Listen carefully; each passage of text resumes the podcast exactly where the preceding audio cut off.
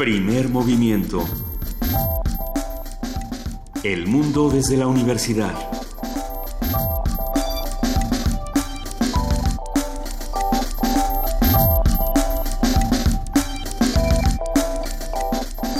Muy buenos días, son las 7 de la mañana, casi con 5 minutos. Hoy es... ¿Hoy qué día es?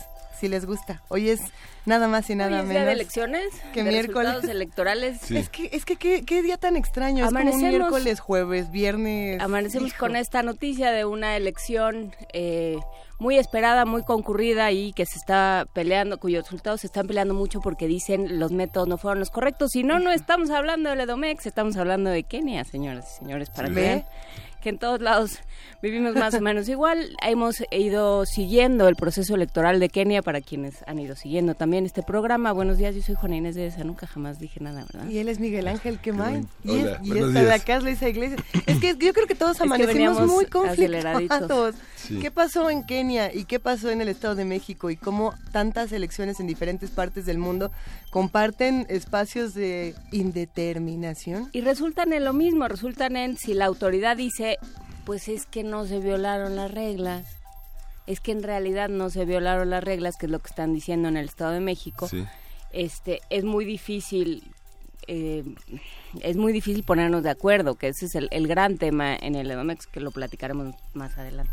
Y, y fuera del aire estábamos pensando en llamarle a Horacio Vives, con quien tuvimos esta charla sobre el INE. Ahora defiende a Línea, a ver. A ver, o, o no defiéndelo, sino que- qué se puede hacer cuando realmente te- tienes todas las herramientas para decir que el árbitro del juego no está funcionando, ¿no? Y que, y que, y que vienen unas elecciones fundamentales para nuestro país y el árbitro del juego no solo no funciona a nivel eh, estatal, sino a, a ni- a nivel de, de todo nuestro país. Me parece un- una situación muy fuerte. ¿Tú, tú cómo ves estos asuntos? Sí, lo- la, la- la cuestión de los gobernadores en el país en general ha sido Sí. verdaderamente conflictiva y justamente en el terreno de la transparencia y la rendición de cuentas en esas transiciones eh, también es algo que está por venir y que y que y que vamos a analizar, que vamos a vamos a recoger como noticia y como análisis en las en las próximas en, la- en las próximas semanas. ¿no? Y si bien nos frustra, eh, a veces nos, nos indigna el qué, eh, que nos entusiasme el por qué y que busquemos las respuestas en el conocimiento para entender exactamente qué está pasando en nuestro país, qué está pasando en otras latitudes, buscar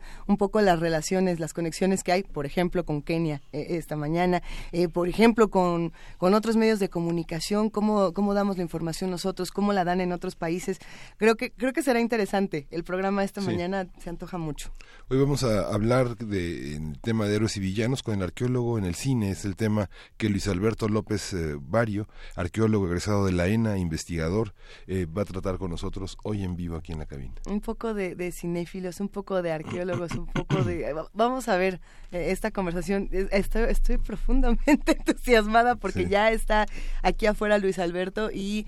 Pues bueno, vamos a hablar de todos estos personajes emblemáticos de la historia del cine, que por cierto hay que decirlo, hablando de, de personajes emblemáticos en una brevísima pausa de, de lo que va a ocurrir el día de hoy, querido, querido Miguel Ángel, qué, qué refrescante y, y también qué profundamente qué profunda alegría nos dio a muchos poder ver a Rius el día de ayer y el día de hoy en todos los periódicos, en todos los medios y saber que la historia sí se puede contar de otras maneras, ¿no? Sí. Y, que- y que y que sí podemos encontrar ver- personas verdaderamente brillantes que, que nos dejaron el camino para que todos podamos seguir explorándolo Y como que es una- arqueólogos. y que es una figura, digamos, como se dice, de primera plana, que finalmente se construyó con la gratitud de todos sus lectores, de todos sus amigos, de todos sus alumnos, y que finalmente queda como una tradición, como una referencia ya incuestionable en la historia del periodismo, de la caricatura, de la plástica mexicana. Hoy yo recomiendo ver la primera plana de La Jornada, por ejemplo. Es una es una verdadera belleza.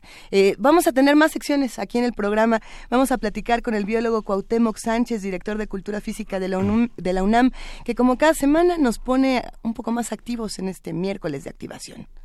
Y bueno, vamos a hablar eh, del Estado de México, sus recuentos y sus autoridades, con el doctor Álvaro Arreola Ayala, quien es un, un, un investigador de nuestra máxima casa de estudios, un, un Sí. hombre que ha hecho un recuento en muchísimos niveles del tema en el Estado de México que es que es fundamental. no sé si te pasó, Miguel Ángel, ayer. Eh, yo estaba todo el tiempo mientras veía las noticias, mientras leía lo que estaba ocurriendo en el Estado de México, me imaginaba qué diría Álvaro Arreola y qué, qué bueno que vamos a poder platicar. La lectura, la lectura de él es multinivel, así que. Exactamente. Vamos a ver de qué se trata. Nota internacional Al Jazeera, la agencia incómoda. Vamos a platicar con Moisés Garduño, profesor de la Facultad de Ciencias Políticas y Sociales de la UNAM, pasando por todos estos temas que se dieron eh, entre diferentes países por ahí. Por supuesto, sabemos que hablamos de Israel, sabemos que hablamos de Irán. Al Jazeera tiene una relación interesante con, con la geopolítica. mejor lo platicaremos con Moisés porque es todo un tema. Poesía necesaria esta mañana me toca a mí. Sí, te toca a ti, Pero no quiero que me toque a mí. No lo sé, es que quería hacerte una propuesta porque en la mesa del día tenemos a una invitada que a mí me parece fenomenal, una voz fundamental precisamente de, de la poesía indígena, de la poesía de los pueblos originarios y quizá podamos pedirle a ella que se dedique a la poesía necesaria. Ayasnaya. Ayasnaya, estaría bueno, ¿no? Bueno, yo, yo creo. Hoy la mesa del día está dedicada al Día Internacional de los Pueblos Indígenas. ¿En, qué estatus estamos? Vamos a conversar con José del Val. Él es director del Programa Universitario de Estudios de la Diversidad Cultural y la Interculturalidad aquí en la UNAM. Yasnaya Aguilar también estará en esta mesa, colaboradora de la Biblioteca de Investigación Juan Córdoba en Oaxaca. La voz de, Yasnaya, a mí me parece profunda, eh, tan, tan llena de distintos matices. En fin, no solamente escúchenla aquí, traten de leerla fuera de estos espacios y a ver si la logramos convencer de que se eche la poesía necesaria con nosotros esta mañana para celebrar este Día Internacional de los Pueblos Indígenas. Cerramos primer movimiento con la Feria de Útiles Escolares y Cómputo UNAM 2017. Vamos a platicar con Federico García Ramos, es coordinador de la feria, y nos va a contar un poco más de por qué es importante tener ferias como estas, en, en días como estos. Pero bueno, quédense con nosotros de 7 a 10 de la mañana. Tenemos una curaduría musical que les va a gustar muchísimo. Ya saben que los miércoles le toca a Dulce Wet, quien es jefa de la discoteca de Radio UNAM. ¿Cómo estás, querida Dulce? Muy bien, muchísimas gracias. Muy buenos días tengan los tres. Miguel Ángel Quemay, pero todos los demás también, todos los que nos escuchan y por supuesto el maravilloso equipo que está detrás. Pues tenemos varias efemérides, cuatro, una de concierto, una de nacimiento y las otras tres de fallecimiento y también esto último que nos comentaban de el aniversario de la Declaración de la ONU sobre los derechos de los pueblos indígenas, también una selección de sones y gustos de la Tierra Caliente con el gran Juan Reynoso al violín y toda su familia acompañándolo en la guitarra y las voces.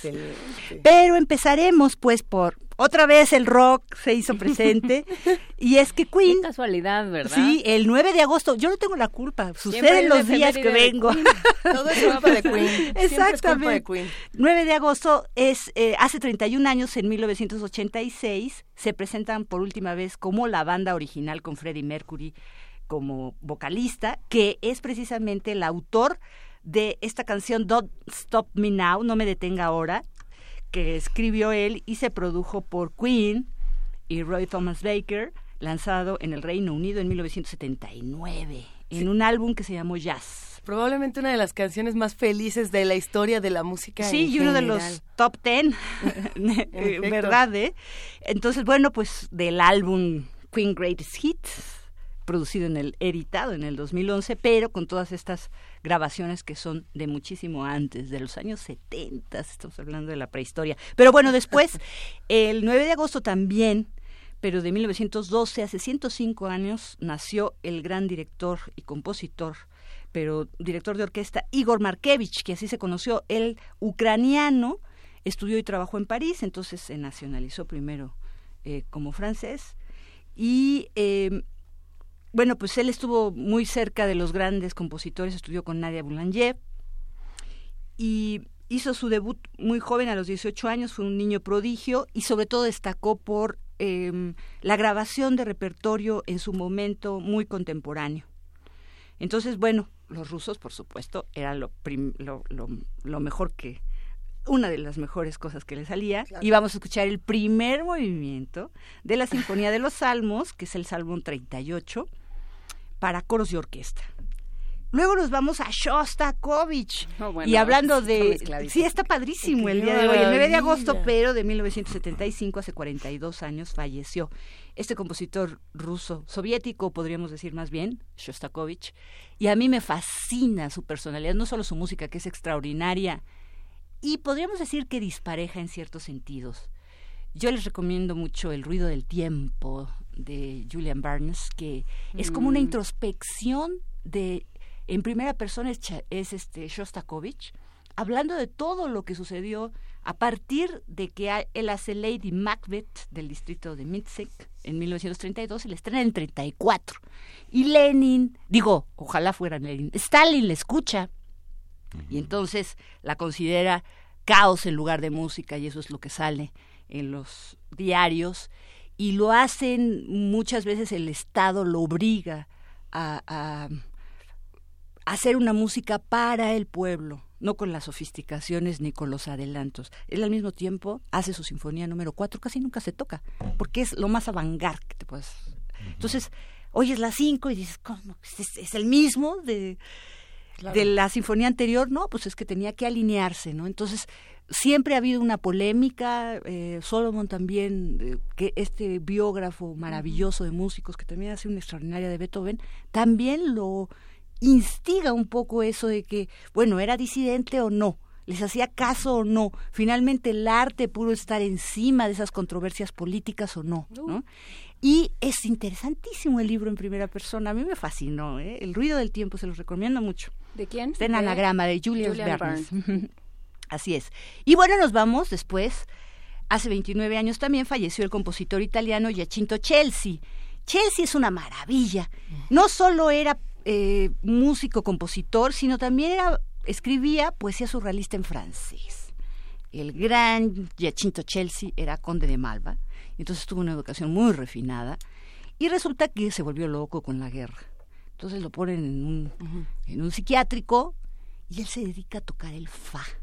En el índice 5 sería como exactamente en la parte media y el fa y nada más tocaba el fa y lo repetía y lo repetía y podríamos decir que es verdaderamente un pionero, más bien eh, precursor de lo que después fue el espectralismo, muchos años después, 80 o algo más, con Grisey y Tristan Murray, este, Gerard Grisey y Tristan Murray, que hacen esta, esta teoría acerca de todos los sonidos que están alrededor de la nota fundamental, cómo se hace. Entonces, bueno, tenemos un eh, Gloria in Excelsis Deo, que es uno de los tres cantos sacros para ocho voces mixtas, y decidí poner esta música coral a capela, porque ahí sí podemos ver como toda la riqueza y sutileza que hay de los armónicos, ¿no? Porque precisamente el espectralista lo que em, digamos, este, trabaja su medio es todos los armónicos que están sobre la nota y entonces, bueno, los acentúa, eh, hace pasos, en fin, este, es una música excepcional.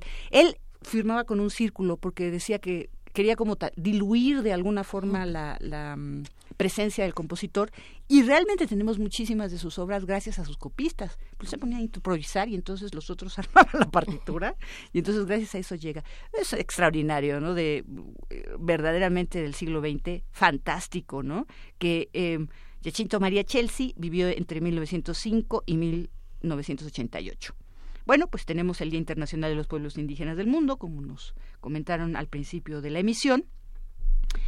Y por ello vamos a escuchar La Malagueña, que es un gusto del álbum Sones y Gustos de la Tierra Caliente, en un álbum de corazón mexicano. Y a mí me encanta Juan Reynoso Portillo, que falleció hace 10 años, vivió entre 1912 y 2007 porque verdaderamente era llamado el Paganini de la Tierra Caliente. Y van a escuchar por qué. Eso es todo, son cinco. A ver, ojalá alcancemos bien. Que nos dé tiempo de escuchar todas. Sí, pues vámonos. Ojalá. Perfecto. Arrancamos con, Queen. sí. Pues para empezar. Gracias, querida Dulce Wet. Abrazos para ti y para todos los amigos de la discoteca. Tonight, I'm gonna have myself a real good time. I feel alive. And the world, I'm turning inside out. Yeah. I'm floating around in ecstasy. So don't stop me now. Don't stop me. Cause I'm having a good time. Having a good time. I'm a shooting star leaping through the sky.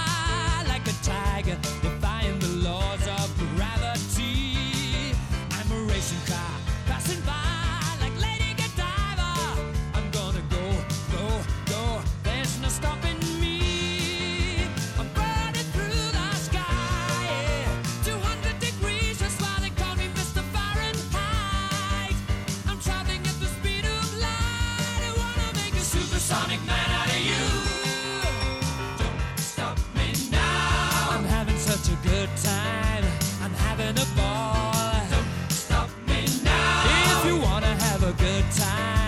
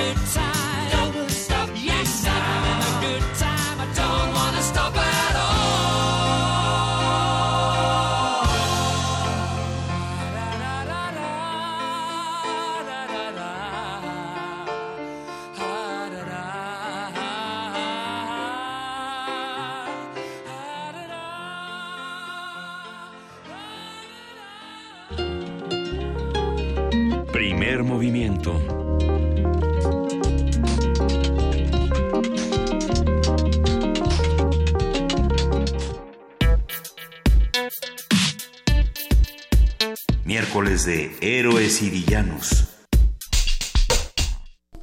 Grandes hallazgos, misterios sin resolver, los orígenes de las civilizaciones y aventuras son los temas que por lo general se abordan en las películas donde la arqueología es el hilo conductor. Si bien es cierto que muchos de los filmes retoman elementos reales de la profesión arqueológica, también se recurre a elementos de ficción que distan mucho de la realidad y por lo tanto presentan una arqueología fantástica, no por ello menos válida o menos divertida, ¿no? Pero, pero sí, de ficción. Para conversar sobre las representaciones del arqueólogo en el cine, lo que, lo que dice de cómo se concibe esta profesión, las interpretaciones que se dan y los ejemplos más difundidos, nos acompaña Luis Alberto López Guario, arqueólogo egresado de la Escuela Nacional de Antropología e Historia y es investigador del INA desde hace 38 años, nada menos. Nada menos Buenos días. Antes eh, que nacieran ustedes, muchísimas gracias. no, no te creas, pero en fin, buenos días. Vamos a arrancar. Antes de que reencarnáramos. Este, bueno. Vamos a arrancar, si les parece bien con un audio del arqueólogo José Juchim.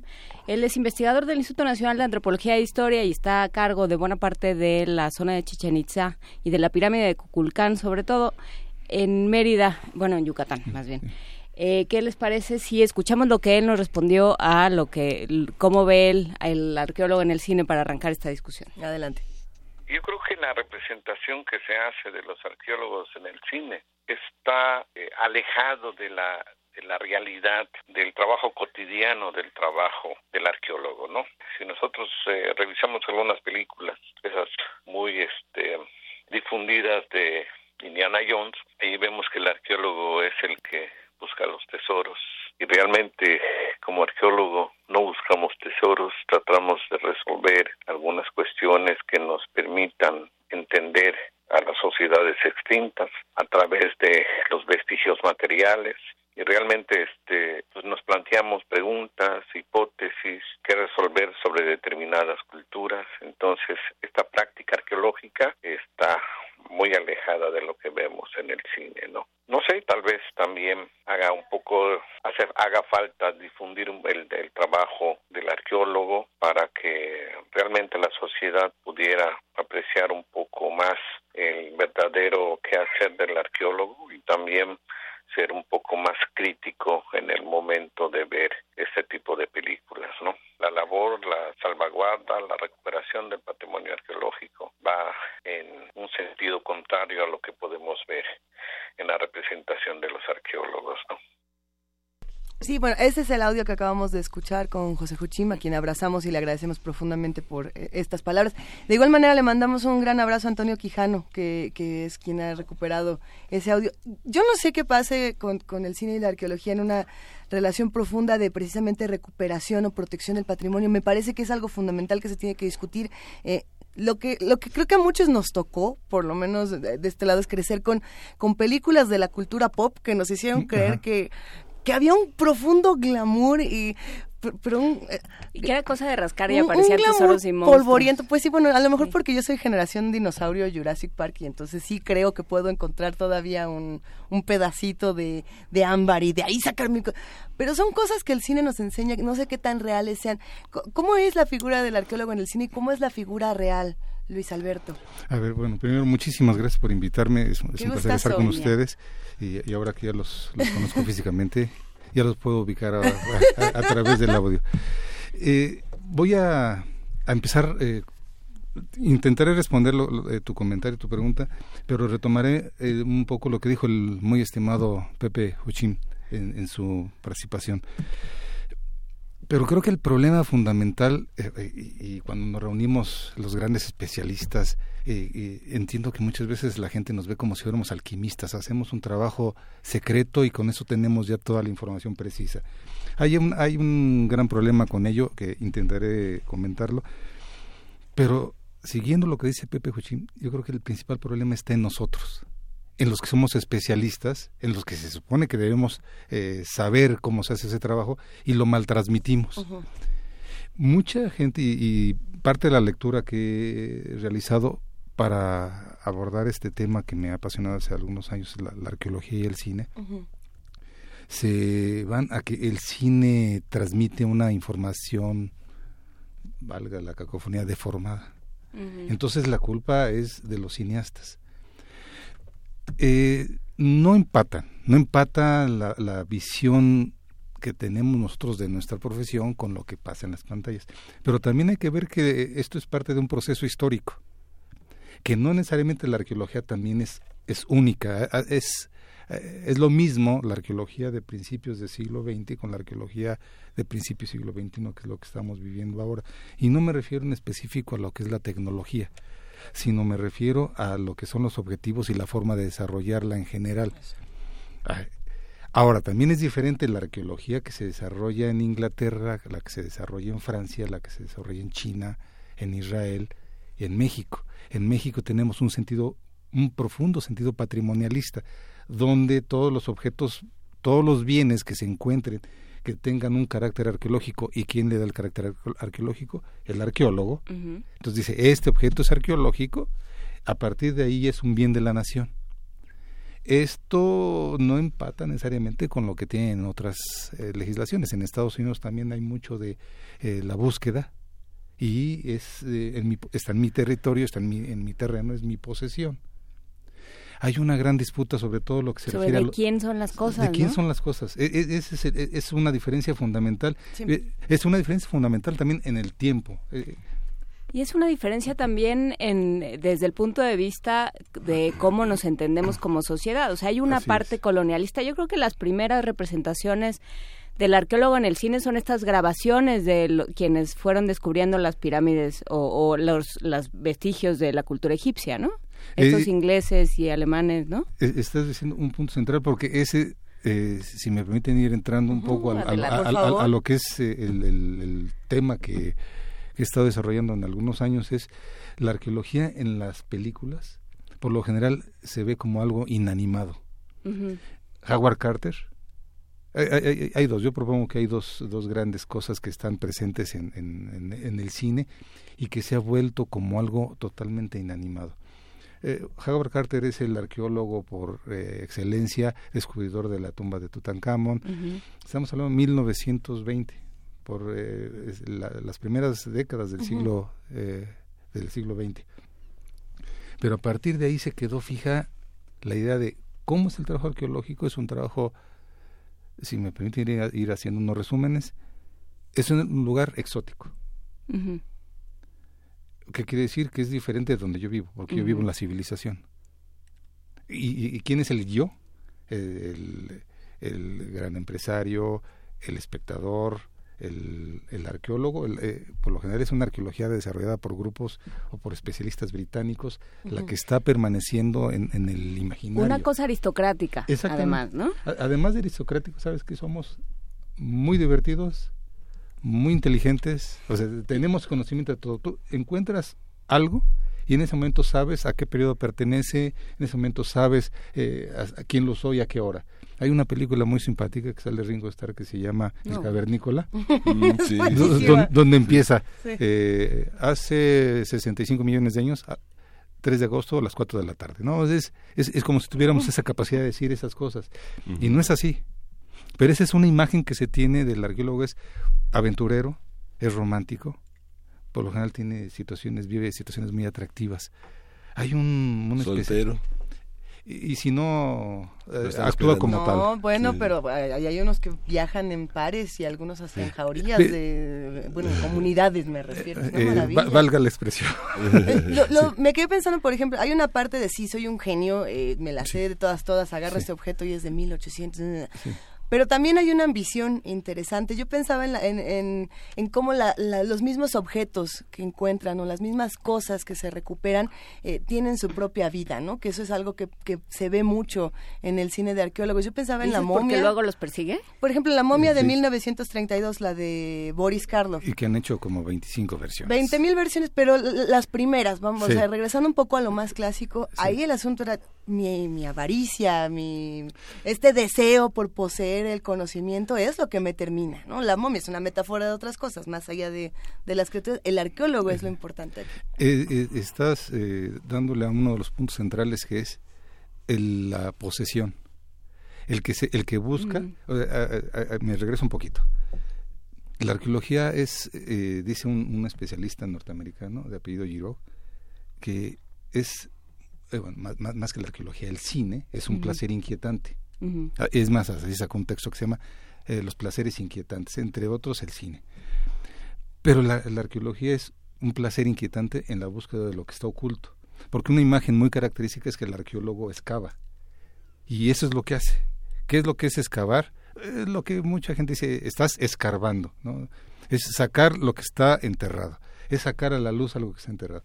Y esos objetos que decías, Luisa, son, son objetos que por lo general tienen una de dos.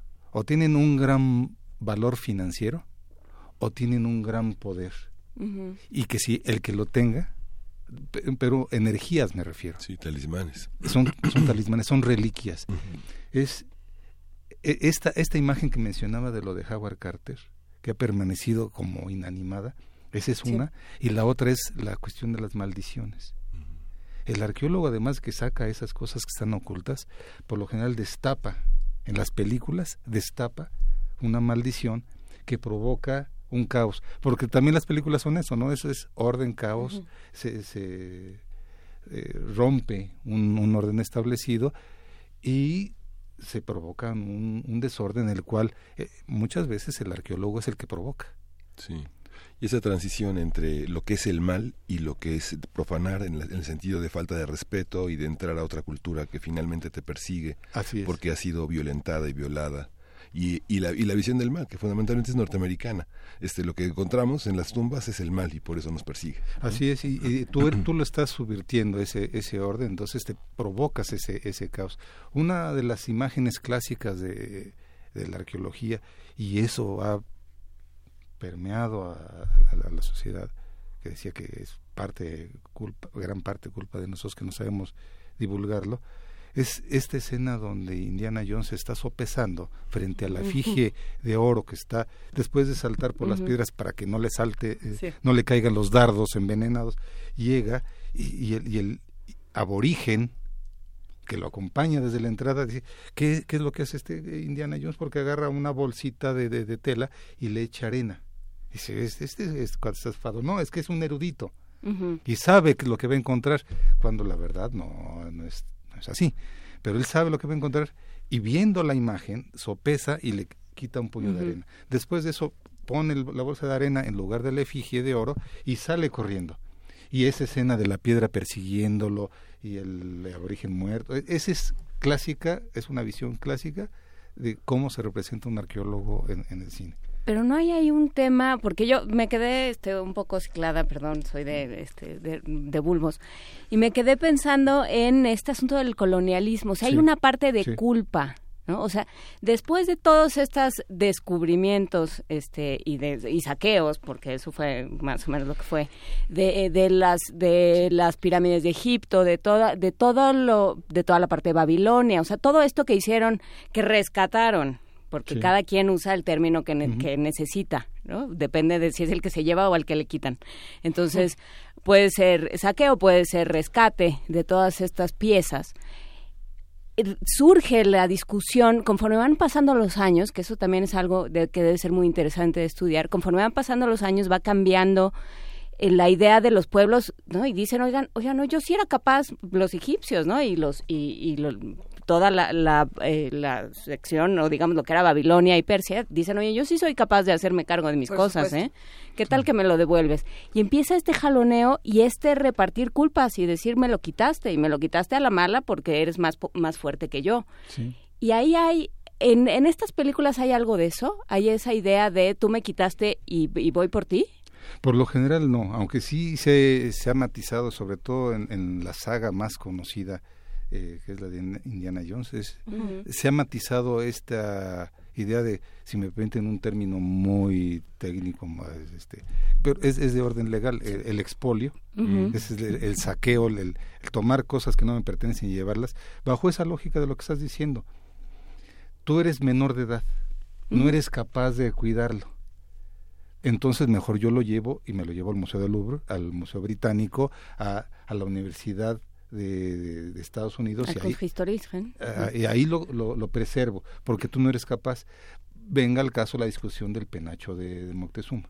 Entonces es, ahora, sería conveniente, no, no, no quiero entrar en discusión, pero sería conveniente ahora, ya no por cuestiones patrimonialistas, de decir este es nuestro, es mexicano, que se regresara el penacho, yo ya no me refiero a esta cuestión patrimonialista, me refiero a una cuestión de preservación. Claro, material. Es, eh, eh, los materiales, los objetos eh, se acomodan en un espacio también, en un espacio determinado.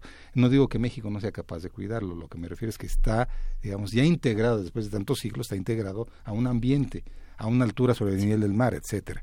Sí hay esa discusión, pero se viene matizando. hay, hay, voy a poner un ejemplo. Sí. Una de las de las primeras películas de, Indiana Jones, él dice a sus alumnos, tiene alumnos, él es un profesor muy reconocido, y le dice, la arqueología se hace en el campo. Y una y en la tercera película, que desde mi perspectiva, si me permite una opinión personal, es la mejor, la que sale Sean Connery. Sale del papá. El papá. Eh, lo sale recriminando y, y, se explica por qué Indiana Jones de determinada manera dice, no, la, arqueología básicamente es, eh, lo dice Indiana Jones, es estudiar, es leer. Y recita y dice nombres de arqueólogos que sí existen. Entonces es como que es la, la, producción dijo, sí, sí es cierto, nos estamos pasando y tratan Y, tratan de actualizar y tratan de volverlo más apegado a, algo, una, una realidad. Si, si pudiera ir haciendo un resumen, la, arqueología es una aventura, es ir a conseguir objetos que están allí desde hace mucho tiempo, que están enterrados, que, nadie ha visto, que se, han olvidado, digamos, muy en esa idea de Pompeya, que valga señalar, estamos por cumplir, y fue el 24 de agosto del 79 cuando hizo erupción del Vesubio. Y quedó cubierto y por años no se sabía de ella hasta que unos campesinos encontraron los restos y después un arqueólogo eh, Schildman eh, pudo eh, empezar a excavar y ahora es una de las maravillas del mundo. Esta idea, esta imagen de lo que está oculto, lo que está enterrado, es lo que prevalece y es como una figura inanimada, es lo que ha pasado en muchísimas películas. Yo he tenido nada más la oportunidad de, evaluar 90 películas que tienen este, este tema y prevalece esta imagen. Hay tres directores dentro de quizá todas estas categorías que a mí me parece fundamental hablar de ellos. Por un lado tenemos a George Lucas, tenemos a Steven Spielberg y tenemos a James Cameron. ¿no? Eh, los tres en diferentes entrevistas que me llaman mucho la atención han, han mencionado abiertamente que son fanáticos de Howard Carter. Sí. Y, y, precisamente Indiana Jones es una inspiración de, de, Howard Carter, muy extraña, porque no... Muy libre. Muy es una adaptación libre entre George Lucas y Spielberg, si no me ah, equivoco. Y hasta el nombre de Indiana se supone que viene del perro, de, de, George Lucas. pero también tiene que ver más con, con Howard Carter, con, con tres, tres arqueólogos. Hablemos de eso, sí. uno británico, uno estadounidense y otro, no recuerdo ahora. Pero es, es, es la fusión, o sea, si, es, si existió, si existieron esos arqueólogos, lo que hacen es fusionar. Ahora, a, lo que decía al principio, no es lo mismo la radio, no es lo mismo Radio UNAM en el de 2017 que Radio UNAM hace... Hace 80 años, sí. No, es, no, no podemos eh, tener la misma imagen y querer que sean los mismos programas, la misma mecánica. O sea, estos, estos han venido cambiando. La, la cuestión está en que eso vende. Desde mi perspectiva, lo que estamos hablando es que ya ni siquiera es que nos malinformen porque son mala onda. No, lo que pasa es que es una, es una imagen que vende. O sea, si, si, si yo estoy vendiendo basura y la gente me la compra, no, no me refiero a que sea cine basura. Eh, cambio el ejemplo. Estoy vendiendo plastilina. Y la gente me la sigue comprando. Espejitos para seguir con el, la, arqueología. Para, seguir con la metáfora. Lo voy a seguir produciendo. De las películas más taquilleras a nivel mundial, varias de estas que analicé están eh, son, son de, este corte porque nos remiten a una cuestión de entretenimiento muchos de los especialistas y muchos de los arqueólogos nos quejamos, bueno, yo, yo en lo particular ya no después de hacer este, este análisis, diciendo es que es evasión y, nos, y malinforma a la gente. Yo no me iría tanto por ahí. Sí hay una imagen del arqueólogo distorsionada, pero también la misma arqueología que se realiza en, la actualidad es muy diversa. Tenemos como películas emblemáticas, para mencionar algunas para los que hacen comunidad con nosotros. Hemos hablado de Indiana Jones, hemos hablado de La Momia, hemos no hemos hablado de Tomb Raider, que eso ya es como llevarlo a la, cultura pop en extremo, pero bueno. Lara Croft también era, como decía Juan Inés, era una aristócrata. Es una condesa. Es que eso es lo que pasa. Los aristócratas, que digamos, pensando en esta idea decimonónica europea, pues eran los únicos que tenían tiempo porque no trabajaban. Tenían, tenían tiempo, tenían recursos y por lo general e, eran financiados. Entonces, si tú, Juan Inés, tienes recursos y yo soy el arqueólogo, tú me financias y entonces yo estoy, yo te paso los resultados de mi Ahí ahí te quedó una indirecta ¿eh? por si quieres financiar. Te doy dos termos de café. Eh, no, tomo todo mi desayuno. Eso, sí. ¿Qué otras películas históricamente han sido tan relevantes? El santo, el, oye, ahora, la primera mexicana sale este, ay, muchacho Cantinflas. Ah. Eh, él, no es, él, no es, arqueólogo, es un guía de turistas en el Museo de las Culturas. Y es, eh, hay una escena fenomenal, él es guía de turistas y está trabajando con un arqueólogo que además hace sacrificios, sacrificios humanos, porque dice que los, los occidentales se le están haciendo daño a la humanidad, este arqueólogo y Cantinflas eh, hace una, guía por las, las salas y se encuentra una, gran piedra, la piedra de los sacrificios, y le preguntan las turistas extranjeras con un tono eh, estadounidense, le dice, ¿y cuánto pesa esta piedra? Eh, pues pesa, lo, como usted la cargue, es una piedra muy pesada, por eso se llama de los sacrificios, porque es un sacrificio cargarla. Entonces, es, desde ahí estamos hablando, las películas que yo tuve oportunidad de analizar son, la primera es 1932 y la más reciente eh, tuve que cortarle, 2013, que es eh, Prometheus, que es de, de Ridley Scott. Ah, eso es interesante porque ahí estaríamos entrando. Malísima. algunos no disfrutaron mucho Prometeo pensando en toda la saga de Alien, que es. arqueología espacial y que eh, es, fascinante. Pensar en el trabajo de Ridley Scott acompañado de Dan O'Bannon, que es el guionista, que pensaba en una serie de arqueólogos que van en una nave, en la primera. Sí. Hasta llegar a Prometeus, que bueno, ya llegó al, génesis de los seres gigantescos. ¿Cómo, se vive la arqueología espacial? Eso está interesante. Hay, como cuatro o cinco tipos de eh, tipo cinco, cuatro o cinco películas que hablan de esto, que es más, ya se le ha denominado exoarqueología o xenoarqueología. Eh, no por el xenomorfo, pero también. Eh, así es. en, en mucho es la misma imagen de ir a un lugar muy lejano, que es una luna que está a miles de años de, de la Tierra, para buscar un origen.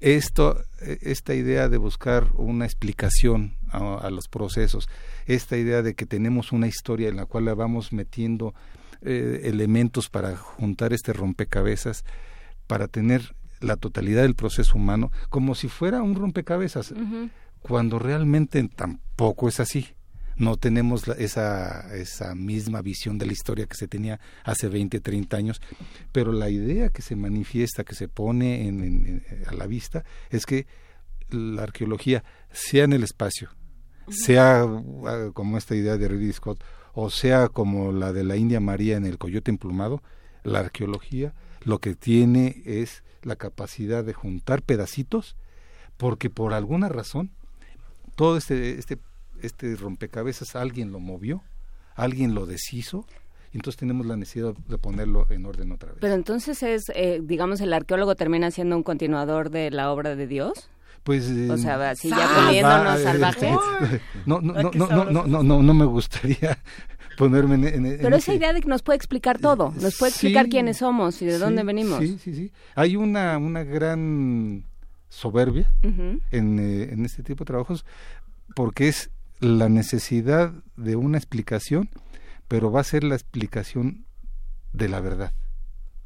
Cuando en la arqueología no es tanto que esté buscando la verdad, están buscando interpretaciones de ciertos procesos. Sí, bueno, las discusiones que hemos tenido con los sacrificios humanos, volviendo, o con el juego de pelota, cómo ha cambiado la discusión en y, las teorías y, y, cómo se encuentra otra cosa, se encuentran estas de ruinas circulares cerca de Guadalajara, eh, Guachimontones, se llama. Hoy que es el Día Internacional de los Pueblos Hoy que es el Día Internacional de los Pueblos Indígenas, ¿no? Eh, se encuentran estas ruinas circulares y entonces ya nadie entiende nada, ¿no? Porque se rompen todos los esquemas y hay que volver a empezar y a elaborar las teorías de nuevo. Pero por lo general esas cosas que no se entienden tienen que ver con rituales. Entonces lo echamos al paquete y ya nos quitamos de encima el problema, no tiene que ver con la vida cotidiana. Sí, es, es, muy común que se haga esto. Y también es muy común, o sea, esta misma representación que se haga en esas películas.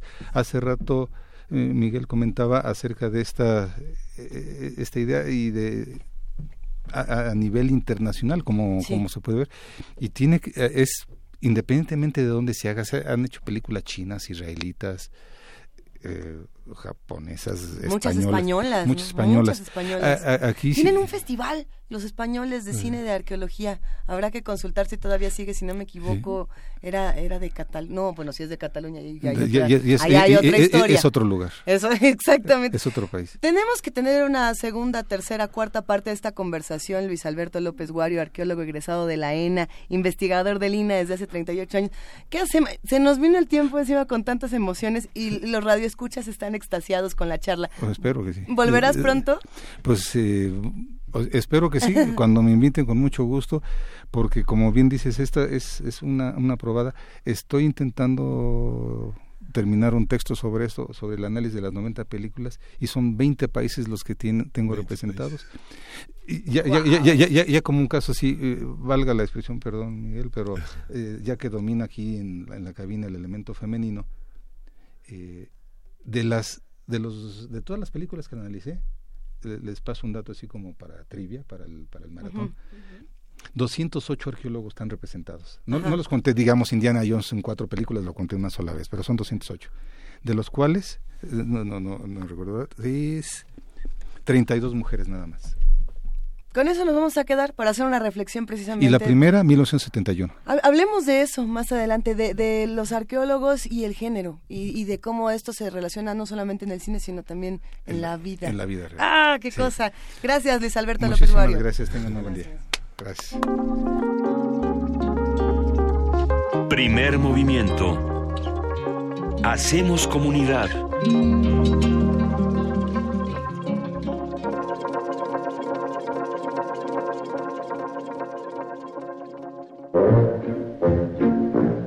Nutrición y activación.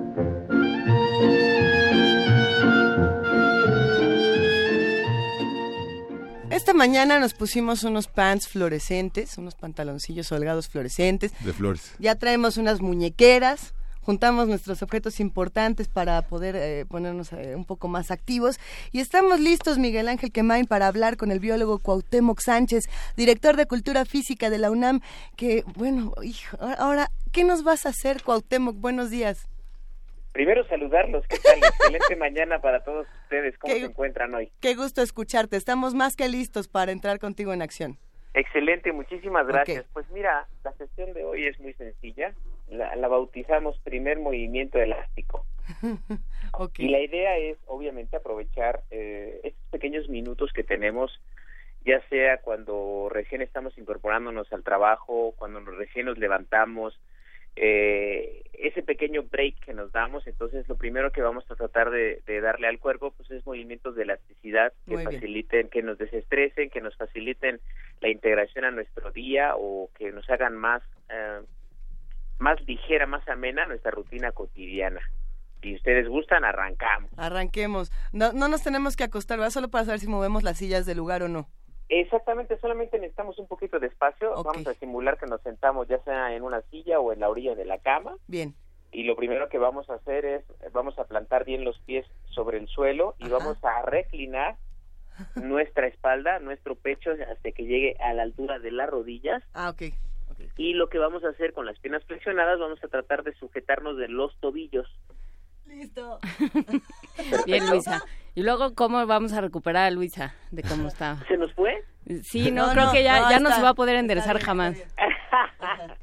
Bueno, ahorita, ahorita con ayuda, por fortuna no está sola, esa es una gran ventaja, entonces ahorita con ayuda la regresamos a su posición normal. Una duda, ¿las rodillas qué, qué tan separadas o juntas tienen que estar para que yo baje y tome mis... Más o menos a la altura de los hombros, para que nos queden recargadas, digamos, sobre el, sobre el hombro, y nosotros vamos a descender.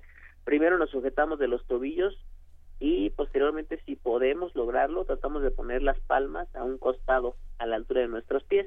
Podemos hacerlo si no podemos hacerlo bueno pues lo más abajo que se pueda con los dedos. Y vamos a esta misma posición. Vamos a flexionar la pierna izquierda tratando de llevar ahora sí en posición derechita nuestra rodilla hacia arriba. Okay, la otra nos quedó plantada y entonces ahora la vamos a estirar y vamos a estirar el pie. Pero de pie de pie de pie verdad de pie no, sentado. Sentado, ¿Me llevo la rodilla al pecho? Te llevas la rodilla izquierda hacia el pecho, hacia el hombro donde la tenías más o menos. Ajá. Miguel y la otra pierna la vamos a estirar. Ajá. Junto con el pie que quede perfectamente estiradito. Los dos pies apuntando hacia abajo, estiraditos, ¿sí? Ok. Mientras sujetamos con ambas manos la pierna que subimos. Creo que, a ver, no sé si entendemos bien. Sí se están estirando, pero creo que de manera incorrecta. Ah, caray. repetimos el movimiento con la otra pierna. Regresamos a la posición en donde estábamos sentados, y plantados con los dos pies.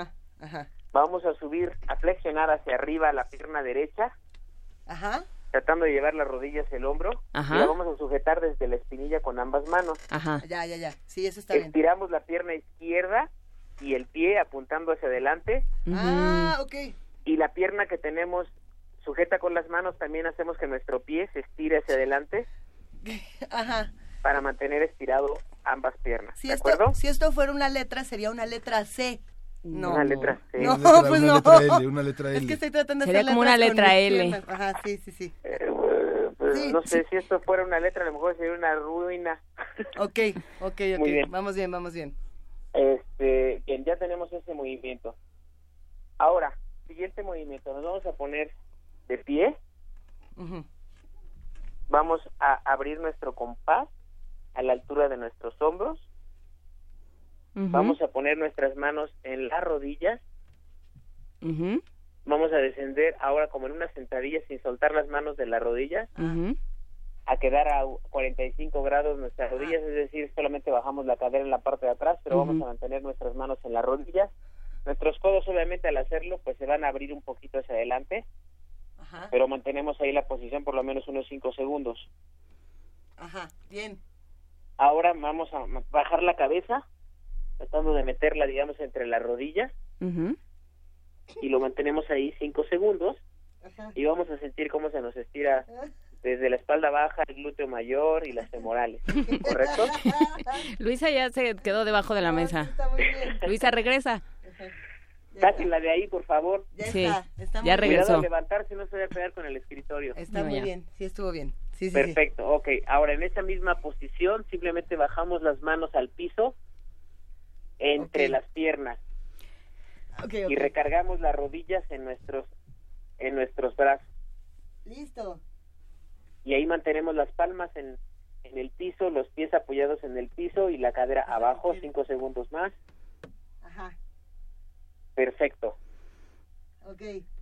En esa misma posición, regresamos al de pie con los pies abiertos a la altura de nuestros hombros y vamos a bajar tratando de alcanzar nuestros tobillos sin doblar las rodillas, deslizando nuestras manos por las piernas.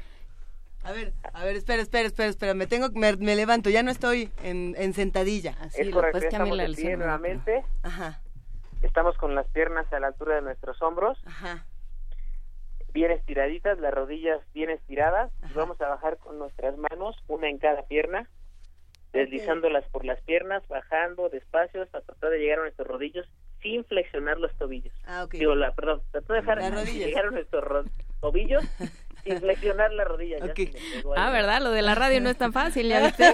Eh, sí, sí, ya. No, vamos muy bien, Cotemo. que está aprende, ahí vamos. Ya nos sentimos muy flexibles, de hecho, vamos muy bien. poco a poco, poco a poco. Entonces ahí vamos estirando y ya una vez que lleguemos a una altura cómoda, sujetamos con fuerza, sujetamos con nuestras manos con fuerza las piernas y tratamos de jalar para que nuestra espalda se estire al máximo y tratar de llevar nuestra cabeza, digamos, entre las piernas. A ver, pero ahí donde no, ahí no hay peligro de irnos a quedar así para siempre y tener que hablarle a los bomberos.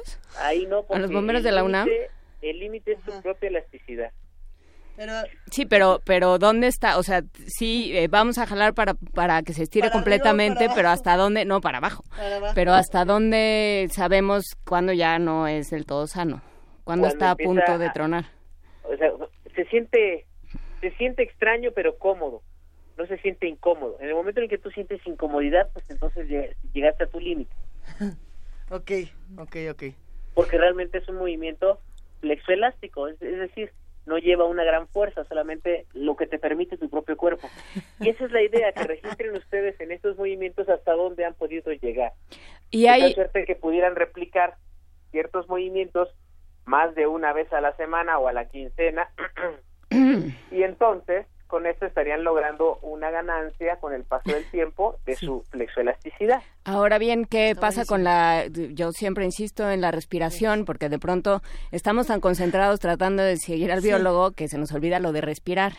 Es correcto, y, y en muchas ocasiones lo que sucede es que también cuando no hacemos la respiración adecuada vamos forzando y nos cuesta más trabajo. Lo que tenemos que hacer es respiración profunda y cuando vamos a alcanzar el movimiento, una exhalación. Y eso nos va a permitir que nuestro cuerpo obtenga una, un ranguito un poquito mayor cuando estamos exhalando porque no hacemos tensión eh, sobre el estómago, sobre eh, los pulmones cuando estamos respirando. Eso nos permite alcanzar unos centímetros más, unos milímetros más y un poco de comodidad si exhalamos mientras vamos tratando de alcanzar nuestros puntos máximos.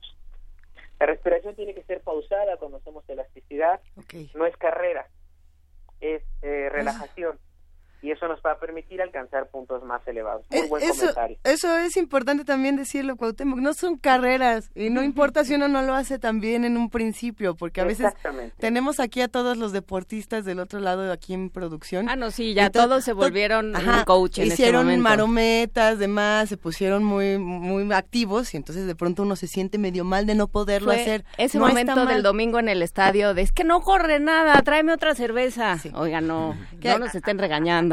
¿Qué hacemos? No, hay que sentirnos mal. Estamos todos juntos aquí activándonos y se vale eh, ir, creciendo tiempos distintos, ¿no? Que eso también es bueno decirlo. Mira, eh, aquí el beneficio es individual y paulatino.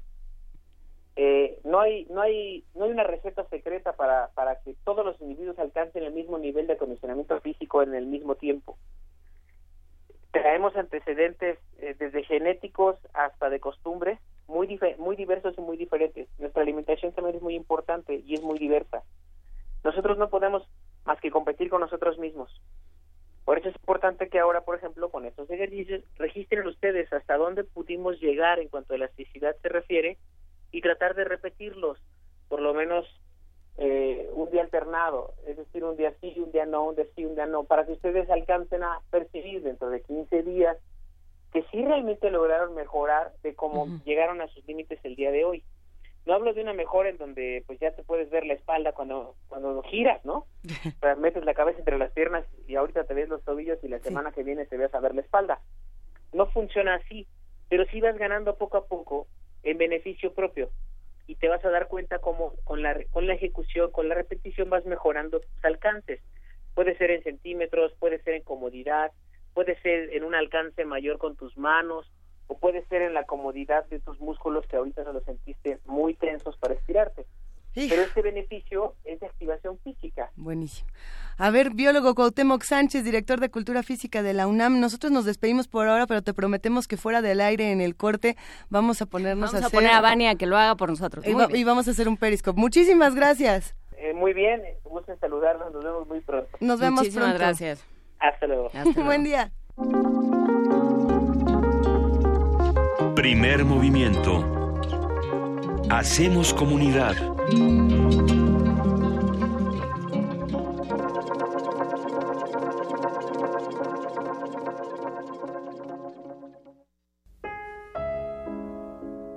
Yo empecé haciendo caricatura muda y creo que la caricatura ideal es la que no tiene texto, pero muchas veces eh, la gente se queda con dudas de lo que quiere decir la caricatura. Si no conoce eh, bien el problema que se está tratando, la gente se queda con muchas dudas, entonces hay que explicarle. Y, en México la gente está tan poco politizada que hay que explicarle todo. ¿Quién es Mao? ¿Por qué este, actúa así? ¿Quién es este, Nixon? ¿Por qué actúa así? Y, además es una forma de politizar, pues ya complementar con texto, o sea, hacer historieta, es una forma ideal de politizar a la gente porque no le queda duda de nada ya. Eduardo del Río García. Ríos. 1934-2017.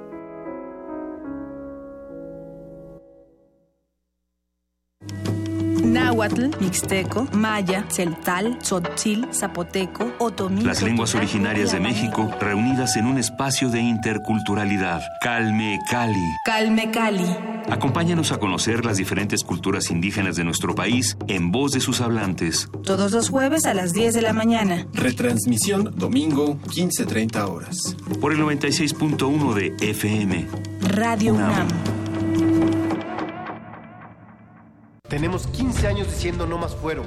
Eliminemos la impunidad de los políticos. Encuentro Social tiene su plataforma política No al Fuero. Ningún partido lo tiene. Fuimos el primer partido en presentar ante la Cámara de Diputados la iniciativa para eliminar el fuero. Ahora todos los partidos dicen no al fuero, que no te engañen, son solo oportunistas. Si de verdad lo creen, pues aprueben ya la iniciativa constitucional de Encuentro Social. Partido Encuentro Social. Continúa abierta la magna exposición Constitución Mexicana 1917-2017, Imágenes y Voces, compuesta por 742 piezas entre documentos, pinturas, esculturas, películas y música. La muestra revisa el proceso de creación y la vigencia de la Carta Magna desde la perspectiva cultural en 2.400 metros cuadrados de exhibición. Constitución Mexicana 1917-2017, Imágenes y Voces, se encuentra en la Galería de Palacio Nacional, Zócalo, Centro Histórico de la Ciudad de México. Imagina haberte forzado a separarte de tus hijos, ser exiliado de tu hogar y quedar en completa soledad y castigo. Sin oficio ni beneficio.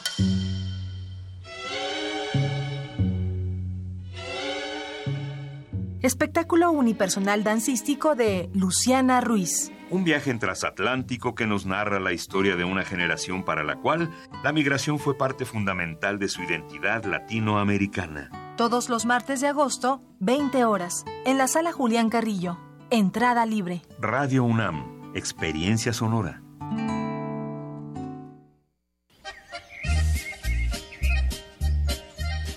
El que en la feria anda, a leer se enseña. La UNAM te invita a la primera Feria Internacional del Libro Universitario. El acceso a una oferta de contenido internacional a través de la interacción y acercamiento a los miembros de la comunidad universitaria. Del 22 al 27 de agosto en el Centro de Exposiciones y Congresos UNAM.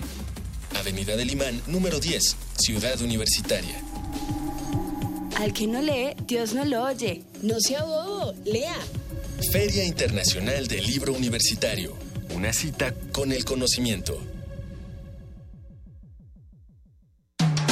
Búscanos en redes sociales, en Facebook como Primer Movimiento UNAM y en Twitter como P Movimiento o escríbenos un correo a primermovimientounam@gmail.com.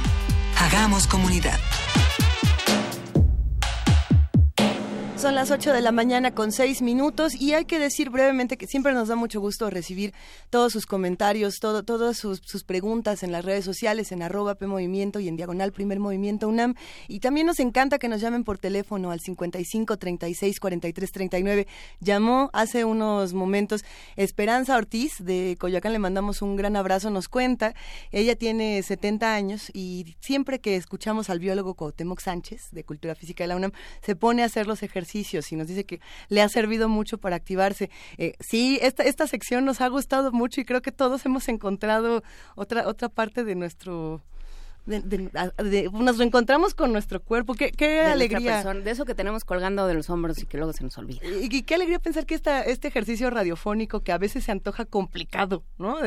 A, ver, ponga usted la pierna como que para arriba, pero quién sabe sí funcionan y, nos estamos divirtiendo mucho activando nuestro cuerpo. Es una maravilla. no es la clase de aerobics, pero es un, es un momento inspirador para darnos cuenta de que el cuerpo existe y de que hay cosas muy sencillas que podemos hacer en la silla, en el sofá, en el piso. En la oficina. Pero eh, lo que sí es, eh, digamos, como ejercicio radiofónico es un poco complicado porque pues no, podemos, nosotros no podemos ver al biólogo, este, ustedes no nos pueden ver a nosotros, quién sabe qué está pasando. Entonces, si tienen alguna sugerencia para que esto salga mejor, adelante mandarnos ya saben que de eso se trata este programa. mandarnos imágenes ¿no? de, de, de, qué están haciendo pues sí nosotros hemos subido diferentes eh, periscopes diferentes videos de, de, nuestros breves instantes donde nos caemos al piso intentando hacer la sentadilla y demás. Pero mándenos ustedes los suyos. Esperanza Ortiz si nos estás escuchando y puedes mandarnos un video una es más una postal sonora. Cómo será una postal sonora de, de los que hacen comunidad haciendo los ejercicios ya ya lo iremos platicando porque tenemos la curaduría musical de Dulce Wet, quien es la jefa de la discoteca de Radio Nam, a quien abrazamos, y nos toca escuchar la siguiente canción. Vamos a, vamos a escucharla y les contamos un poco más de qué se trata.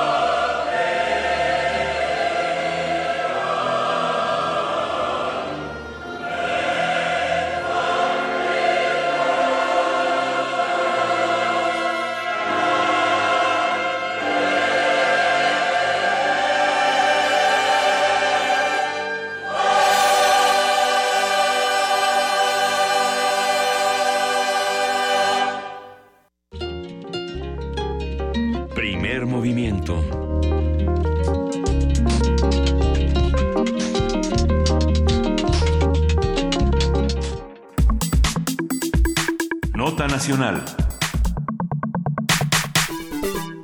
Pedro Zamudio Godínez, presidente consejero del Instituto Electoral del Estado de México, entregó la constancia de mayoría en la elección para gobernador de esta entidad, Alfredo del Mazo Maza. ¿Y qué día? El día de ayer. De acuerdo con el diario El Universal, los siete consejeros aprobaron por mayoría el cómputo final en una sesión que duró más de 11 horas. Y bueno, ante esta decisión, simpatizantes de Morena protestaron frente al IEM, este Instituto Electoral del Estado de México, para reclamar que la resolución fue un fraude. Hay tanto que decir y hay tanto que discutir, sin duda modélica, model, es un modelo de un modelo de elección la del Estado de México. Vamos a hablar sobre la situación política y social de esta entidad y cómo irradia al resto del país y irradia todavía este irradia hasta el 2018. Álvaro Arriola Ayala, quien es investigador y un experto en, en, en, la, en, la, en la ciencia política, en la sociología, nos va a hablar sobre este tema y está con nosotros este investigador del Instituto de Investigaciones Sociales, que decíamos, Álvaro, buenos días, que es una, un multiregistro el que haces de, de, esta, de esta entidad y de los actores políticos que la conforman. Buenos días, Álvaro. Sí, buenos días, Miguel, buenos días, Juan Inés, Luisa.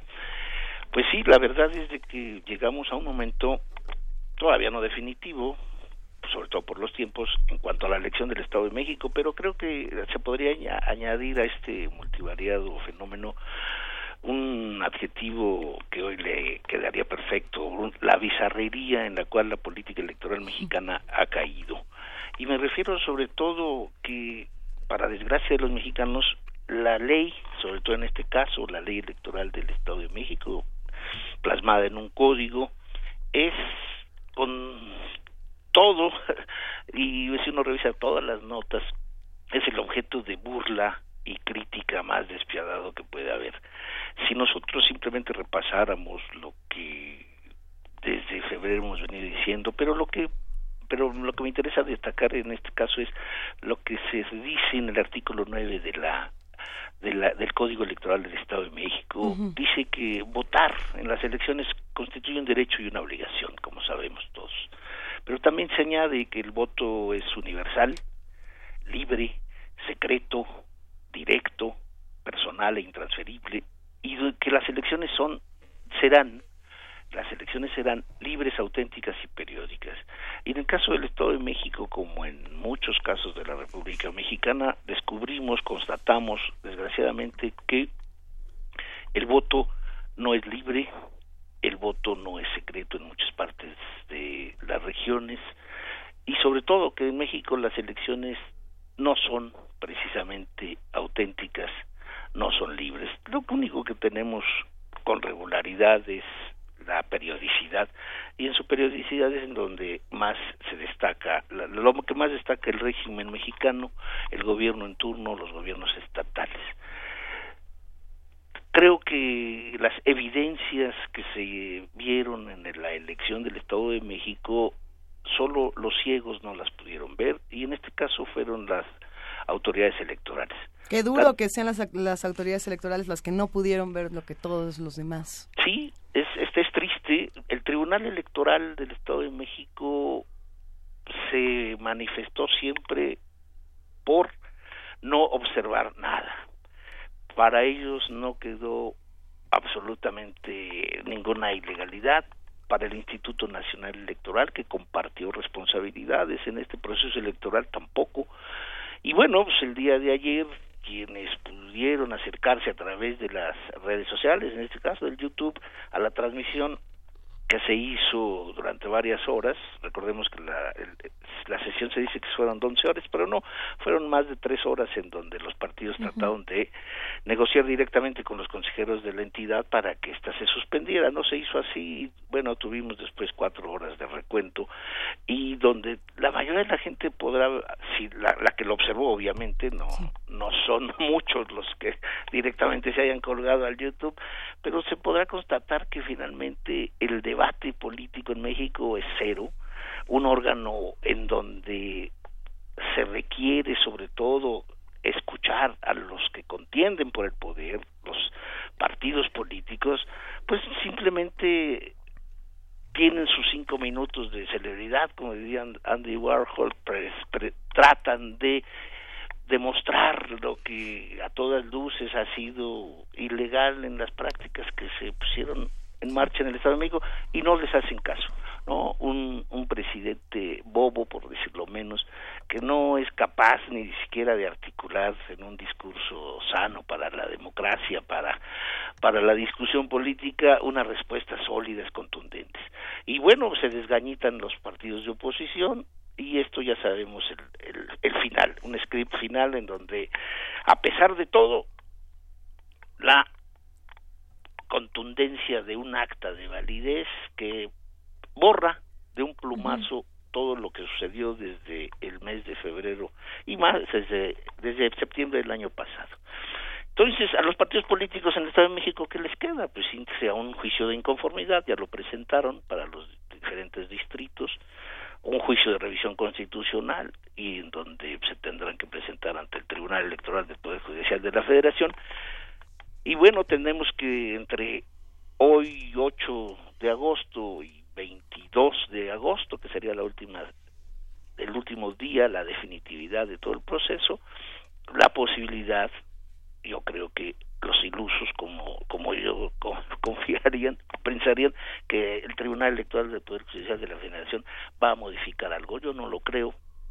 Creo que el, el golpe está dado y en México el ejemplo de una elección de Estado culmina en un triunfo absurdo, denigrante, en donde se pasa por encima de las, de las elecciones libres auténticas. No hay posibilidad de invalidar una casilla. Es importante que quede muy claro que mientras en este país se consigne que solo se podrá anular una elección cuando haya violación determinante en el resultado final y esa violación determinante sea solamente una tomadura de pelo, sobre todo porque para nadie explica, nadie nos dice y yo aquí sí debiésemos invocar hasta la Suprema Corte que se debiese entender por violación determinante para el resultado final en una elección. ¿Qué es lo determinante?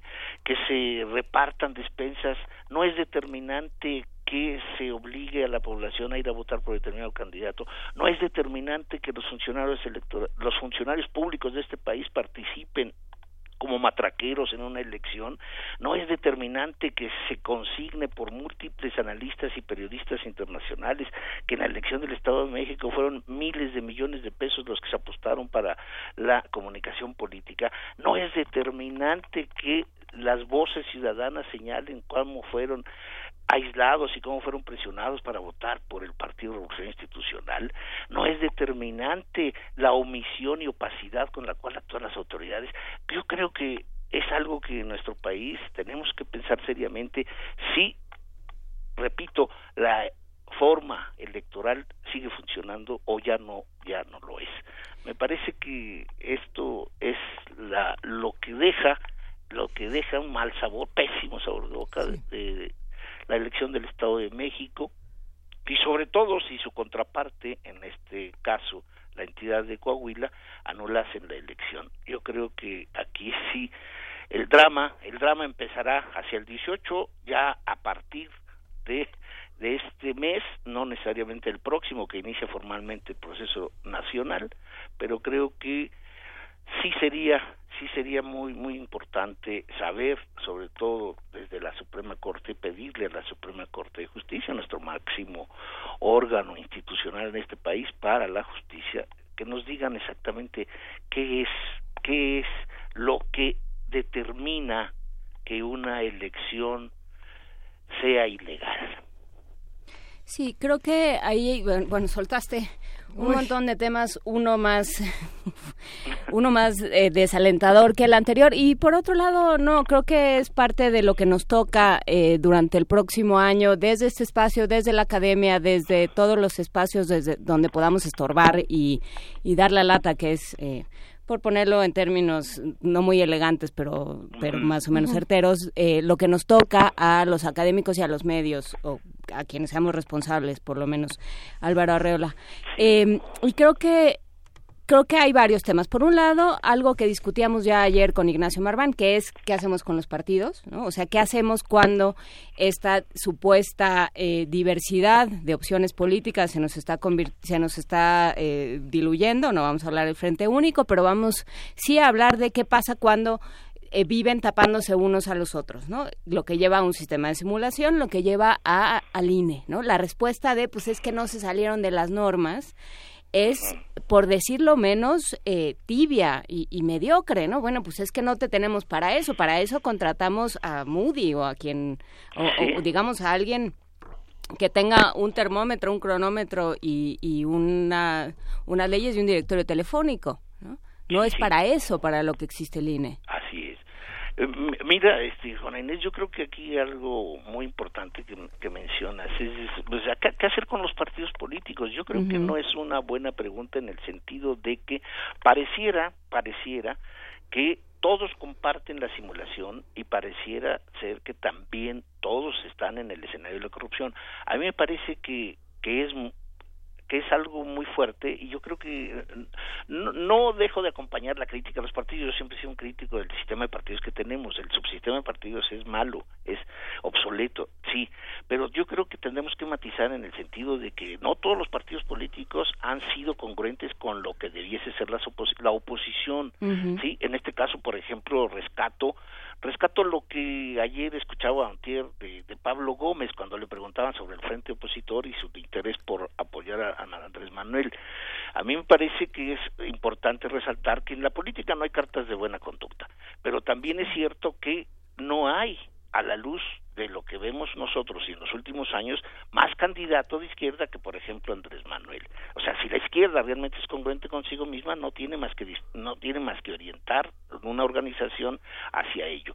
Pero creo que hay muchas voces hay muchas voces que tratarían precisamente de oscurecer la la escasa credibilidad que tiene una organización sí en este caso Morena para confundirla con todos los demás. Y entonces viene el cuento de Veracruz viene el cuento de Tláhuac y, claro queda dentro del gran charco de miseria y de mierda que hay en la política mexicana pues también está ahí este Andrés Manuel y está Morena. Y yo creo que eso es precisamente el discurso que menos ayuda a asumir responsabilidades concretas. Yo creo que si un análisis correcto dice ¿Qué hacer con los partidos políticos? Bueno, reflexionemos qué es, cuál ha sido el régimen de partidos políticos que en México tenemos. Un régimen que no ha tratado de orientarse a lo que es el principio básico y fundamental de un sistema de partidos, que es el respeto a la tolerancia y la pluralidad. O sea, este, el Estado mexicano nunca ha sido capaz de generar lo necesario, las bases necesarias para que los mexicanos aprendamos a descubrirnos en la tolerancia y sobre todo en la diversidad y la pluralidad. Y yo creo que aquí entonces es una materia de cultura política que finalmente debe dejar debe ser repasada por todos los académicos, las radios libres, independientes, serias como Radio UNAM. Creo que tenemos que apostar precisamente a redescubrir este, este paisaje y a ser responsables a quienes verdaderamente han sido. En este caso no hay más responsables en los últimos de 1988. Miren, por ejemplo, de 1988 hasta acá, hay dos grandes responsables, que es, se llama Partido Revolución Institucional y Partido Acción Nacional. Ayer, por ejemplo, que yo pasé horas desgraciadamente, viendo la transmisión que se hacía en el Instituto Electoral del Estado de México sobre la, la validez y el cierre y el cómputo final, me recordó con mucho con mucho, pero además tristemente, a la calificación de la elección del 88, sí. en donde la oposición subía, subía, decía, argumentaba, y nos pasamos, nos pasamos horas y horas, ¿no? Un grupo de académicos que estábamos ahí en la Cámara de Diputados en el 88, en agosto del 88, y era desalentador desalentador porque nadie escuchaba las oposiciones. ayer precisamente también estaba observando el comportamiento cínico de la autoridad y de los representantes supuestamente ganadores no nada no, no, no hay un cambio no hay un cambio cuando tú dices la simulación Sí, hay muchos que piensan que solamente porque ya se instalan todas las casillas, porque ya no hay un padrón cuestionable, porque ya no hay la posibilidad de que haya ratones locos, es decir, la gente ya descubre su casilla y va a votar. ¿Creen que ese es el avance democrático de este país? Creen que eso ya es depositario de que todos tenemos que tener fe y confianza para que la autoridad, como si se dice, no, es actúe como si fuese un, un directorio privado, ¿no? Entonces yo creo que yo creo que estas son son muchos los retos que tenemos, son muchas las cosas que tenemos que solucionar desde desde nuestra particular este eh, trabajo profesional, pero hay algo en el cual creo que sí debiésemos coincidir. Hay grandes responsables, ¿sí? Y hay otros que están tratando de hacer algo y transformarlo. Sí, el silencio de los medios en el Estado de México ha sido también eh, correspondiente a lo que ha sido el instituto y el tribunal, que ha sido otra otra manera también. ¿Cómo ves, Álvaro, eh, la construcción de este descrédito hacia los partidos que han protestado por esta elección? ¿Cómo se ha construido? Por ejemplo, ayer teníamos una mesa hablando del racismo y algo que abundaba en todos los medios era del Findia, ¿no? Sí. Mira, yo yo creo yo creo que hay una hay una claridad meridiana de quien detenta el poder en México a nivel nacional y que es precisamente seguir acumulando no en una suma de medios que sean afines obviamente mediocres obviamente sin capacidad de juzgar críticamente nada no lo que antes y Rius hubiera dicho la prensa vendida ¿no? Que en paz descanse. Y yo creo que aquí es lo que es lo que tenemos. El Estado de México, bueno, el silencio de los medios en la entidad es brutal. No hay un solo medio que se destaque por encima del otro. Todos son la homogeneidad, todos son la unanimidad, todo a través de la felicitación, el descaro de Rubier Ávila tres horas antes en Twitter hablando de que ya se había entregado la, la acta de final cuando todavía estaban contando votos. Es algo que todavía debiese juzgar severamente la, la el silencio. Ahora, recordemos, ¿no? A mí me señalaron precisamente el gasto enorme que se hizo para el control de la comunicación política y esto es algo que no, no a veces no dejamos, digo, pasa desapercibido. A mí me parece que este ostracismo, ¿no? El, el ausentismo, el balbuceo de la crítica periodística y radiofónica y no se diga televisiva bueno, está llevando a niveles en donde el Estado mexicano no solamente se cubre de gloria por cualquier cosa que pueda hacer mal, lo pasan como positivo, sino simplemente, bueno, seguimos desinformando y seguimos creando las peores condiciones de, de reflexión que debiese hacer nuestra población. no, es que sí, eh, digamos, no te guardaste nada, o te guardaste algo todavía, este, no, todavía tengo muchas, muchas cosas que señalar, o sea, eh, mira, mira con la o sea, no es posible, no es posible, no sé si se acuerdan ustedes a propósito de Rius y de las tiras cómicas, una imagen que tengo desde niño era el Superman bizarro, ¿no? Que sustituía precisamente y, y, luchaba contra el contra el bueno, era era el mal, era era la, la bizarrería, este escenario este cicatrizante, nunca despiadado de la maldad en donde se construye una forma maniquea de tratar de luchar. En este caso creo que México es ese Superman bizarro, ¿no? que se presenta la, la realidad es ese Superman bizarro, que debiese ser otra imagen la que debiese venderse a América Latina, ¿no? O sea, nos ponemos como ejemplo en el caso venezolano, cuando, hay, cuando han muerto desgraciadamente 100 venezolanos y en este país son miles y son decenas diarias y, nadie dice nada, nuestro secretario es eh, totalmente olvidadizo en cuanto al número de, de, asesinatos y de problemas graves que existen en este país. Seguimos siendo ciegos para la reflexión, para la autocrítica creo que esta es una de las cosas que debiésemos no solamente recuperar el sentido del humor siempre, sino la autocrítica, la crítica tiene que ser una forma política de actuar y una actividad enorme, ¿no? Ustedes la hacen, pero tenemos que impulsarla de más lados pero pero también creo que eh, que hay cosas que corren del lado de los ciudadanos. Ya ya sé que me van a decir eh, por Twitter que no que no cómo es posible que ahora resulta que todos somos nosotros y pues sí no eh, pero sí no sí claro. A ver pienso en em, en esta nueva propuesta de nos de de ahora, de ahora ¿Del frente? Sí, sí, sí. Ah, de ahora. No, del frente. No, el frente no lo vamos a tocar ahorita porque nos seguimos de frente, literal. La, crítica de ahora es interesante. La crítica de ahora es interesante porque lo que dice es, quitemos a los partidos, pero tiene adentro a Alfredo Figueroa, que fue que fue consejero del INE. Y, que fue enviado por el PRD. Ajá, entonces dices, a ver, eh, a ver, y que tenemos ahí Casa, que quiere ser candidato independiente, pero ¿quién le va a levantar la mano? ¿Pero cuáles partidos? ¿Pero cómo le hacemos? O sea, digamos, estamos como metidos en, esta, en este asunto del, del mundo bizarro, que lo del bizarro es un falso amigo, pero ya luego lo discutimos, ese es otra, eso pertenece a otro costal.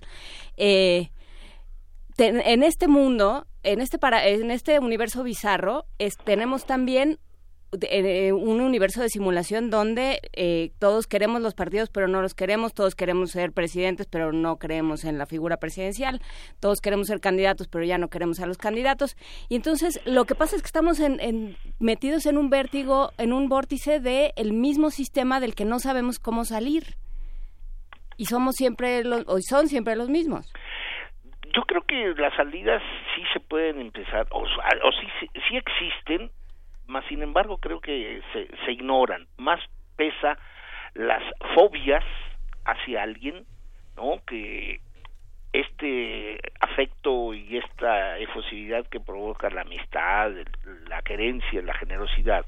No, yo creo que en este país, en este país la mezquindad y la envidia política forma parte de unas tradiciones enormes, reflejo de una de un régimen autoritario, priista, y acompañado por el panismo desde hace 30 años y yo creo que estamos pagando las consecuencias precisamente de eso.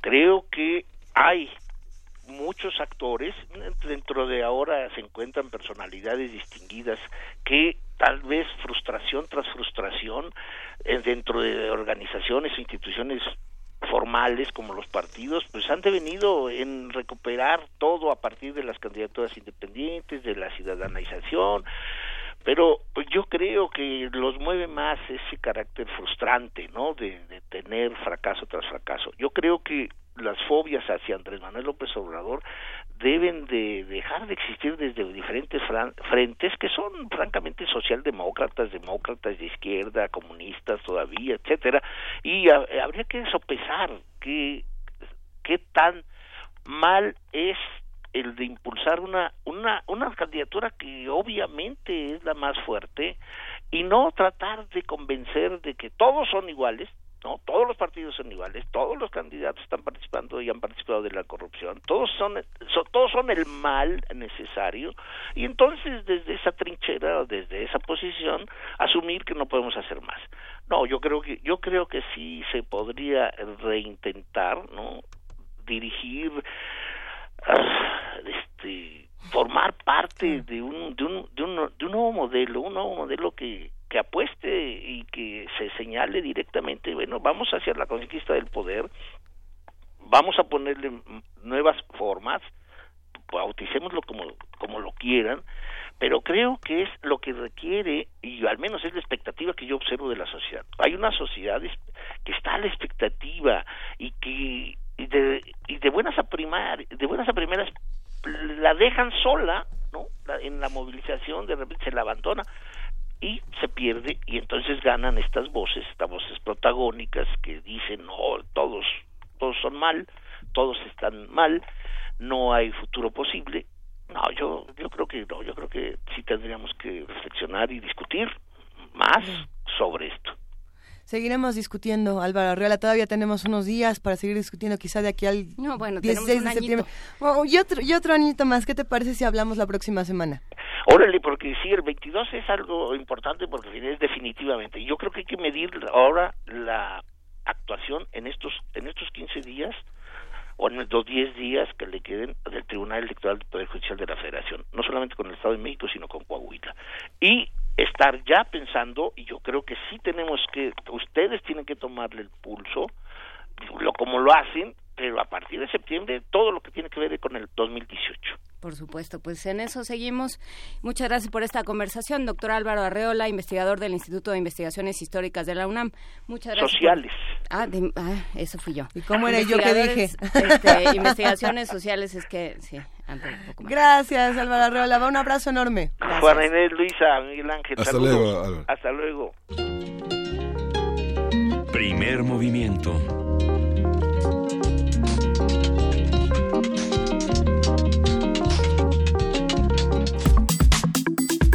Nota Internacional. Israel anunció sus intenciones de cerrar las oficinas de la cadena de noticias Al Jazeera y prohibir sus emisiones en el país.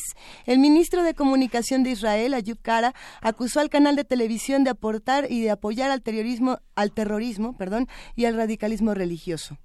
Días antes, el primer ministro Benjamín Netanyahu advirtió que Al Jazeera sería expulsada de Israel por su parcialidad informativa y por alentar la violencia en la explanada de las mezquitas, donde el mes pasado se registraron protestas palestinas, como bien analizamos eh, semanas atrás en, el primer movimiento. Así es. Y bueno, Amnistía Internacional condenó la decisión del gobierno de Israel. A través de un comunicado, Magdalena Mugabri, ella es la subdirectora de la Organización para Medio Oriente y África, dijo que se trata de un ataque descarado a la libertad de prensa. Y ahí habría que preguntarnos por parte de quién, si es eh, Benjamín Netanyahu, si es eh, otra parte del, del, gobierno. Hay muchísimo que discutir. Hay mucho que discutir, sin duda. A partir de lo sucedido con el gobierno israelí, hablaremos sobre Al Jazeera, su proyecto, sus áreas de injerencia y las razones de sus pleitos con diversos gobiernos con el doctor Moisés Garduño, quien es profesor de la Facultad de Ciencias Políticas y Sociales de la UNAM. Moisés, buenos días. Muy buenos días, Luisa, Juana Inés, Miguel Ángel. Eh, en primer lugar, quisiera yo este, felicitarlos por el tercer aniversario y decirles que pues estoy muy feliz aquí eh, de compartir la cabina y estos micrófonos con ustedes esta es tu casa, Moisés. Los extraño muchísimo, los extraño muchísimo. Estuve fuera del país en estas vacaciones. Ya contaremos de eso, pero estoy muy feliz de estar aquí con ustedes y de compartir con nuestro querido auditorio. Nos tendrás que contar de tu misión secreta, pero mientras eso sucede, ¿qué pasó con Al Jazeera, que ha estado metida en toda clase de conflictos en las últimas semanas? Eh, pues eh, estaba yo eh, haciendo algunas reflexiones ayer por la noche viendo los últimos acontecimientos. Lo primero que yo les quisiera decir y compartir es el, pues acerca del ambiente o el timing político, ¿no?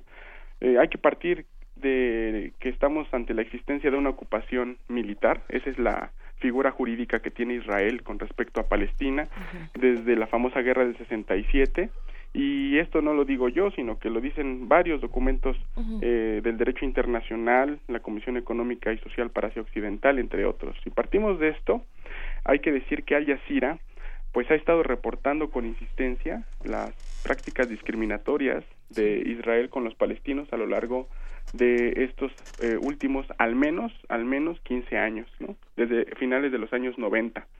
La cadena qatarí ha estado reportando la ocupación en todas sus formas y lo que la ha diferenciado de muchas otras cadenas es que eh, Al Jazeera ha hecho con un periodismo de investigación un, eh, un rompimiento del monopolio de la representación informativa que varias cadenas oficiales y las prensas occidentalizadas habían tenido con respecto al conflicto árabe-israelí. Oye, me ah. se reconoce, por supuesto, la, la, ruptura con este monopolio. Eh, ¿por, qué tan, eh, ¿Por qué entonces ha sido tan criticada por los medios, sobre todo en, en términos de contenido? Ya, ya lo iremos también discutiendo. Sí, eh, Hace 30 años, por ejemplo, si alguien criticaba a Israel se le tachaba automáticamente de antisemita, lo cual pues no era no es correcto de acuerdo con lo que eso significa. Y ahora parece que ante la puesta en marcha de nuevas y alternativas narrativas informativas, por medio, por ejemplo, de la documentación del abuso de autoridad de muchos soldados que han sido grabados en vivo, ¿no? Eh, haciendo abuso de autoridad contra civiles palestinos, por ejemplo, la investigación sobre casos de corrupción, no solamente contra élites eh, israelíes, sino también contra élites palestinas, ¿no? que es algo que también critica mucho la gente, la audiencia árabe. También ha sido una plataforma, por ejemplo, para que las personas que graban con sus celulares en las calles tengan ahí una, eh, un gran trampolín de difusión en Al Jazeera, pero sobre todo Al Jazeera árabe. Al Jazeera árabe. Nosotros conocemos mucho Al Jazeera por la versión en inglés, pero la versión árabe es la que ha sido más insistente en este periodismo de investigación y una de las más críticas a estas élites, no solamente como digo Israel, sino también a, la, incluso a Arabia Saudí y a estos nuevos aliados con los que ha estado haciendo eh, muchísima resonancia el gobierno de Netanyahu, ¿no?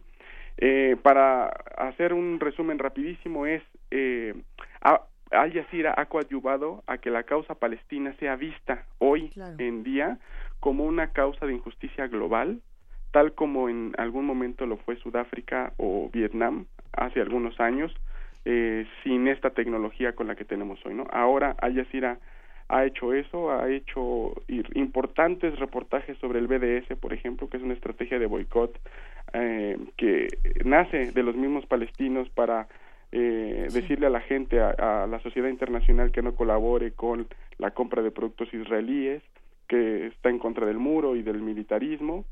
Ha hecho, por ejemplo, eh, reportajes sobre el lobby sionista en el Reino Unido y de cómo ciertos, eh, digamos, em, ciertas personas allegadas al gobierno de Netanyahu y de Israel han hecho labores de, de, de cortejo con ciertos diputados y miembros de del Parlamento británico.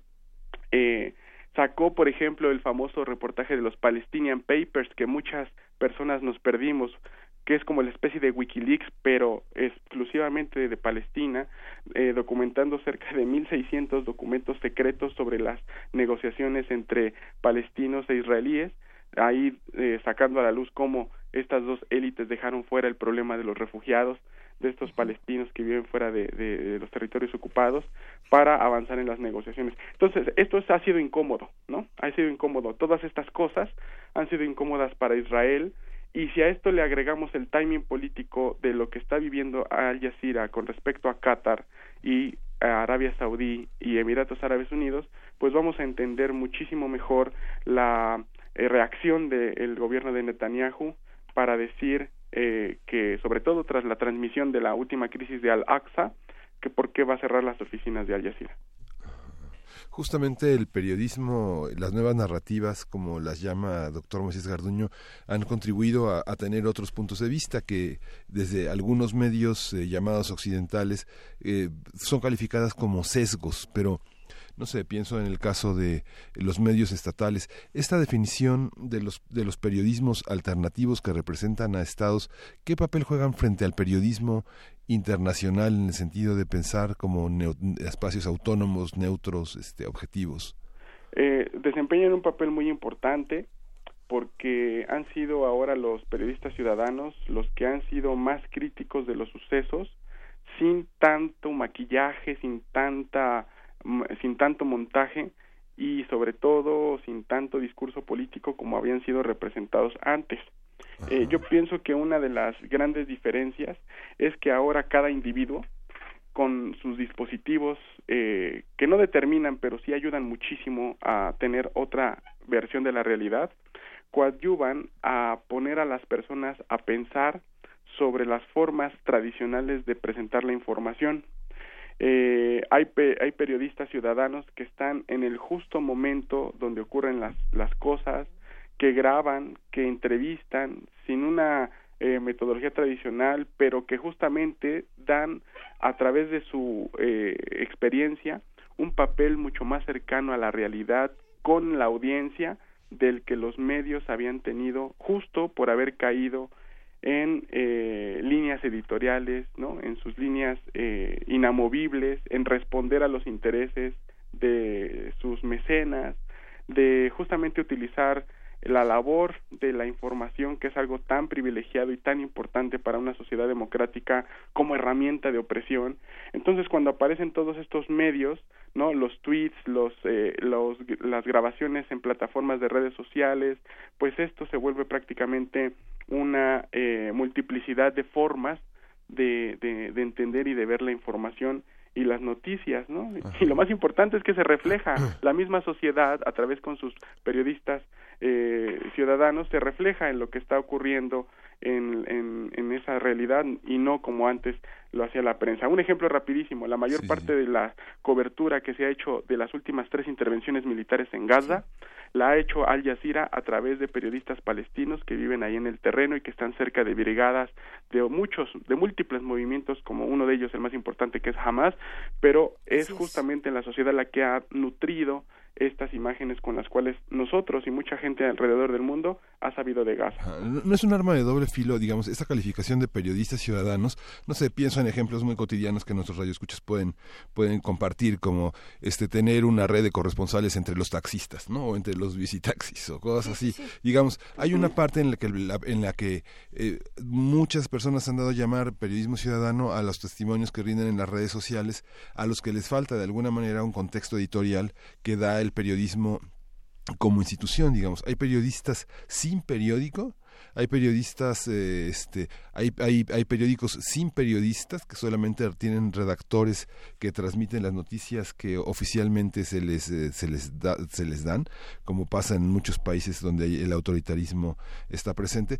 Esta, esta cuestión es, es, es compleja porque finalmente lo que hace el periodismo ciudadano o no es la, la consideración de múltiples fuentes, que los testimonios individuales entran en contextos donde las fuentes permiten pensar y darle credibilidad a una a un asalto que es videograbado o a, una, a un testimonio de un, de un, de un abuso de autoridad eh, por parte de, un, de, de, una autoridad hacia un ciudadano, etcétera.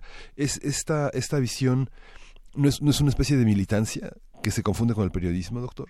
Sí, puede ser un arma de doble, incluso de múltiple filo, pero lo que podemos sí eh, decir a propósito de, de, lo que se comenta es que ya hay un involucramiento de las personas en la representación de la realidad por múltiples factores y ahí estoy de acuerdo con su comentario. Uno de los factores puede ser el monetario el mercantilista el económico el identitario el, el de la liberación el de una causa política el de entrenar para realmente llegar a una plataforma donde le permitan ya tener estos contextos metodológicos para trabajar de manera más profesional, pero el común denominador es que estos factores que siempre están estimulando a las personas a involucrarse en esa representación de la realidad a través de lo que ellos puedan decir, es algo muy importante que ha venido a revitalizar el papel de la sociedad y su relación con la información. Eso es, ese es el rompimiento del monopolio justo al que me refería cuando antes había solamente dos personas y aquí vamos a tomar varios varios trabajos, ¿no? Que esas personas, por ejemplo, que estaban en la televisión donde uno no podía contestar lo que la gente estaba transmitiendo, ¿no? La televisión blanco y negro, la radio, por ejemplo, y solamente éramos depositarios de esa información, ¿no? Claro, las perspectivas ahora con, con esta forma de interactuar a través de redes sociales y de, y de la telefonía y de muchas otras otros dispositivos, la, la, la capacidad de agencia de las personas que están en el terreno es justamente lo que ha eh, lo que ha revitalizado y, y, se ha vuelto un dolor de cabeza para la prensa occidentalizada y oficial. Este ahora fíjense ahora por ejemplo cadenas como la BBC tienen ya en sus plataformas si tú un, un, un, pequeño una pequeña zona que dice si tú estás en el terreno por favor llámanos no y nosotros le damos el contexto de la cadena de la línea editorial y de la y de los horizontes que tiene la BBC para transmitir esa esa es hasta cierto punto un secuestro semántico. Eh, pero a, a, su vez eh, sí va de acuerdo con lo que estábamos diciendo a propósito de esta pluralidad ya de las formas de representación. Sí, justo hay que recordar que no sé, una agencia que pertenece al que pertenecía al Estado mexicano cambiaron los contextos de su aspecto editorial, Notimex sirvió de una, una enorme cobertura alternativa en América Latina para los casos autoritarios y que Notimex fue realmente en muchos aspectos una de las pocas agencias latinoamericanas que dio una versión objetiva y alternativa a, a, los, a las al, autoritarismo y a la opresión que tenían los medios nacionales. Pero yo me quedo pensando, ¿qué pasa cuando se apagan esas voces? ¿Qué pasaría, por ejemplo, eh, en un mundo, y, no solamente eh, lo que ocurre en Israel, sino cómo todo esto vendría como una onda expansiva, por así decirlo, para la visión que tenemos eh, de, de, estas latitudes? ¿Qué pasaría sin Al Jazeera? Yo me pregunto, Moisés. Sí, es algo muy alarmante digo, tampoco voy a hacer una apología y decir que Al Jazeera es la mejor agencia, la agencia más alternativa, ¿verdad? Tampoco, porque tiene sus propios límites y sus propias líneas editoriales. Por ejemplo, no hablan de la de la forma de trabajo, de explotación laboral que se está dando frente a la construcción de los estadios para el Mundial, por ejemplo, ¿no?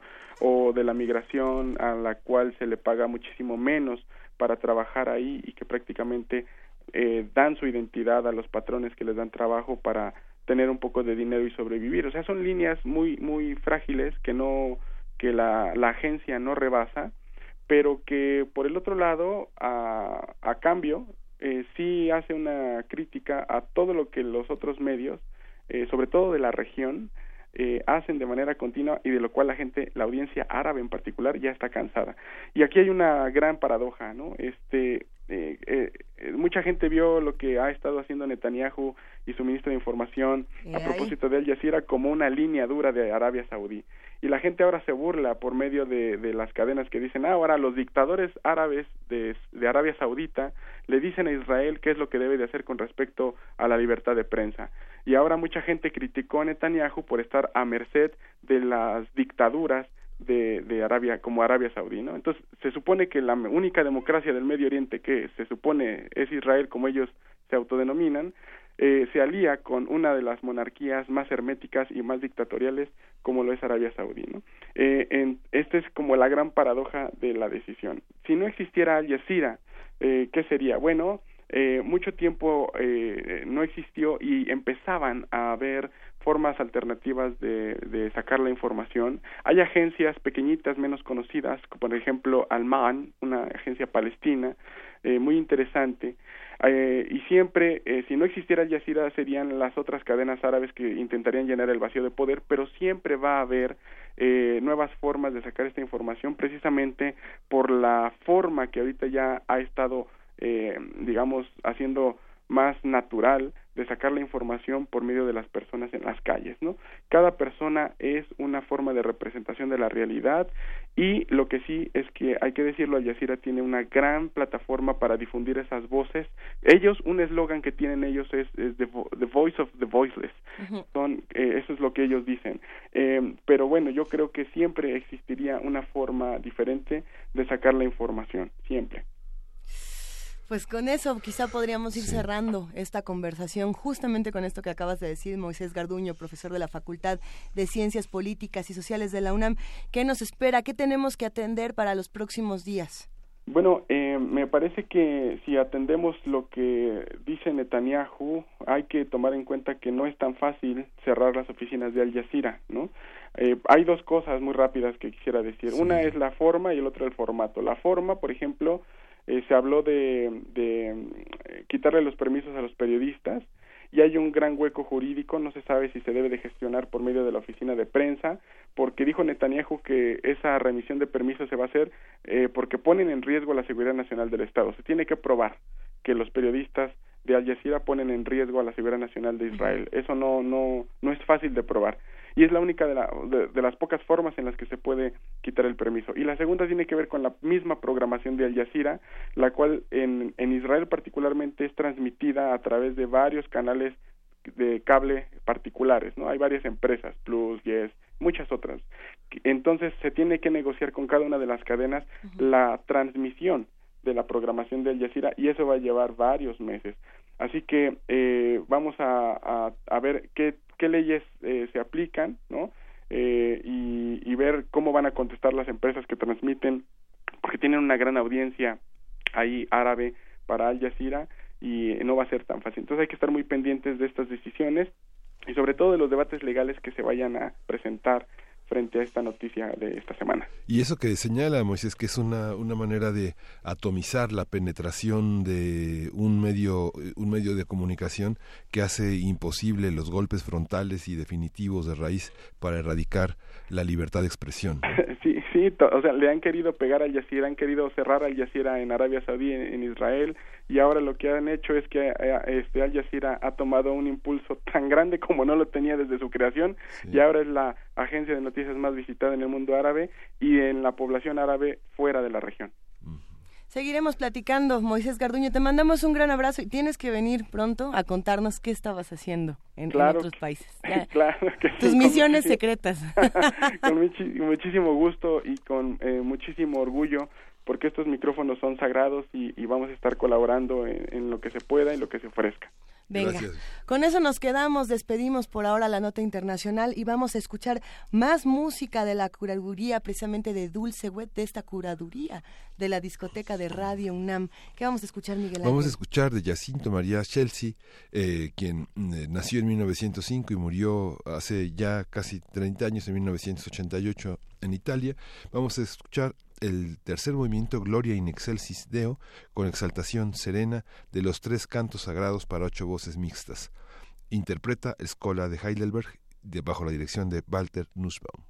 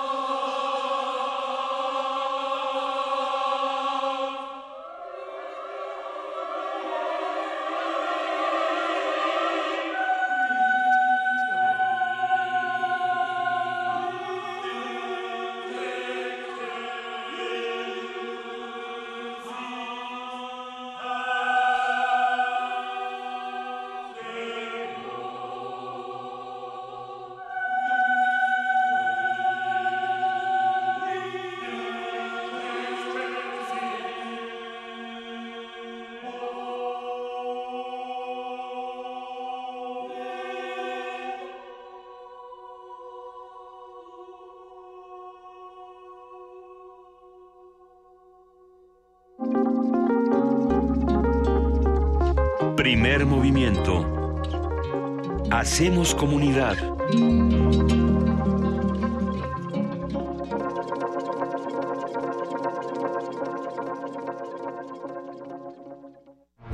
El mundo necesita creatividad, los medios, imaginación y tú, la oportunidad de traducir tus ideas en papel. Radio UNAM te invita al taller de guionismo para medios, Storytelling impartido por Alejandro Valdés Barrientos. Del 21 de agosto al 14 de septiembre, todos los lunes y jueves de las 18 a las 21 horas en el aula 12 Radio UNAM, Adolfo Preto 133, Colonia del Valle. Costos e inscripciones en www.radiounam.unam.mx. Tuya es la voz y de todos el cine, la radio y la televisión. Radio UNAM, experiencia sonora. En el año 420 a.C., un hombre pasaba horas tratando de resolver los enigmas orgánicos del ser humano. Hoy Gracias a él, lo último sobre investigación y salud llegará a tus oídos. Hipócrates 2.0. Investigación y vanguardia en salud. Escucha esta serie coproducida por el Programa Universitario de Investigación en Salud y Radio UNAM, todos los martes a las 18 horas por el 96.1 de FM. Radio UNAM, Experiencia Sonora.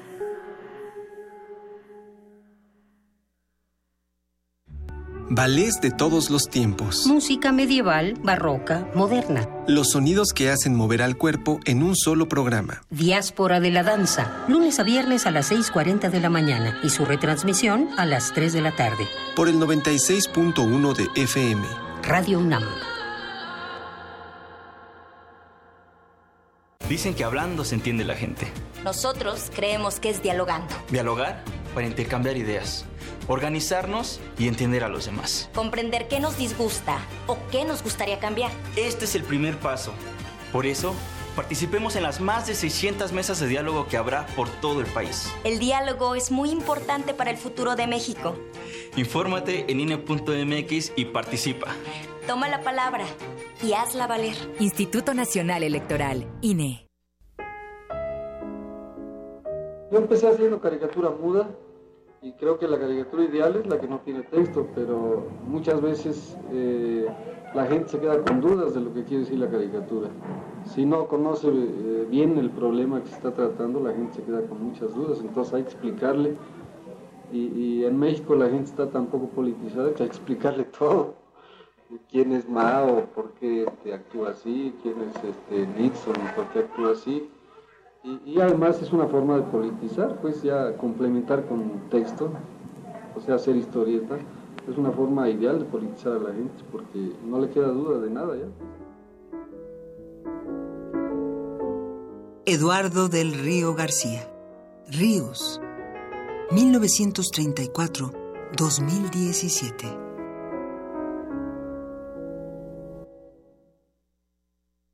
Huber Matiuba crea hermosos poemas en lengua otomangueana. Escucha Lenguas de México en descargacultura.unam.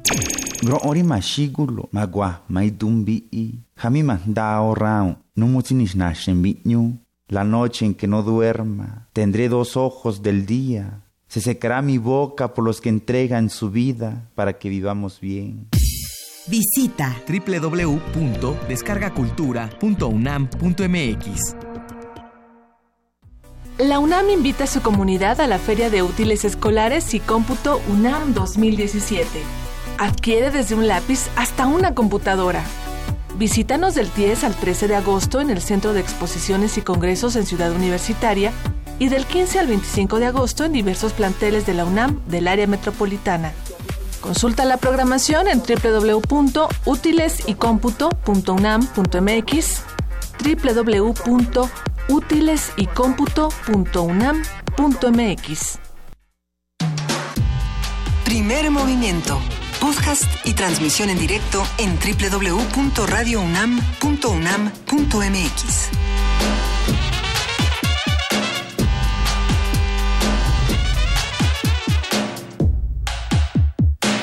Ya son las 9 de la mañana con cuatro minutos. Ustedes saben que hoy es miércoles 9 de agosto y aquí en esta tercera hora de primer movimiento tenemos un anuncio especial, querido Miguel Ángel Quemán. Sí, va a estar el próximo viernes 11 de agosto de 5 de la tarde a 6.30 Ana Griot. Ana Griot con una conferencia que es Literatura Oral en África, la voz de las mujeres, temas que hemos tratado aquí en primer movimiento y que ahora tenemos la oportunidad de verlo en vivo con toda la gracia, la, potencia y la intensidad de Ana Griot, esta, esta conferencia sobre la literatura oral en África. Es el viernes 11 de agosto de 5 a 6 y media de la tarde en el Foro Experimental José Luis Ibáñez, que está anexo, es el anexo 2 de la Facultad de Filosofía y Letras de la UNAM. Para quienes, para los universitarios, para los universitarios que nos escuchen, este encuentran muy fácil el anexo 2 de la Facultad de Filosofía y Letras y para quienes no estén familiarizados con las instituciones, las, eh, las instalaciones de la UNAM, pues lleguen a la, a la facultad y ahí preguntan por el foro experimental y esto forma parte del universo de, letras que es un espacio fundamental. Sí, hay que abrazar a nuestros amigos de Universo de Letras que realmente están haciendo un ejercicio encomiable por la creación literaria, la difusión de la palabra, la divulgación. Eh, ¿Cuántas cosas no, no, están haciendo? Círculos de lectura. Ah, borrar la frontera, las fronteras entre los géneros, eh, justamente acercar a las letras, a la expresión, a la diversidad. Es una maravilla, sin duda. Hay que decir que Ana Griot, el nombre de Ana Griot es Ana Cristina Herreros. Ella se llama Ana Griot cuando cuenta. no se lo pueden perder. La semblanza de Ana Griot es una verdadera belleza.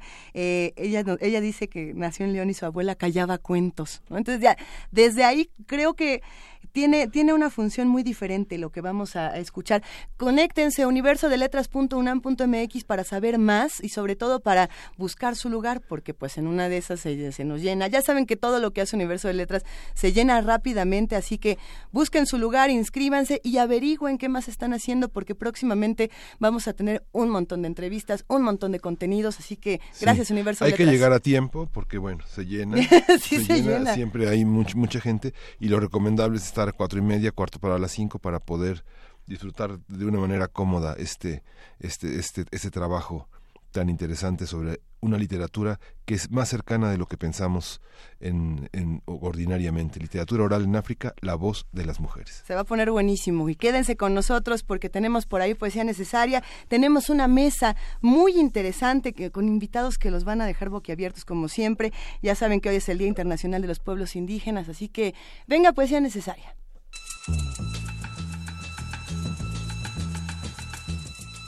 Es hora de poesía necesaria.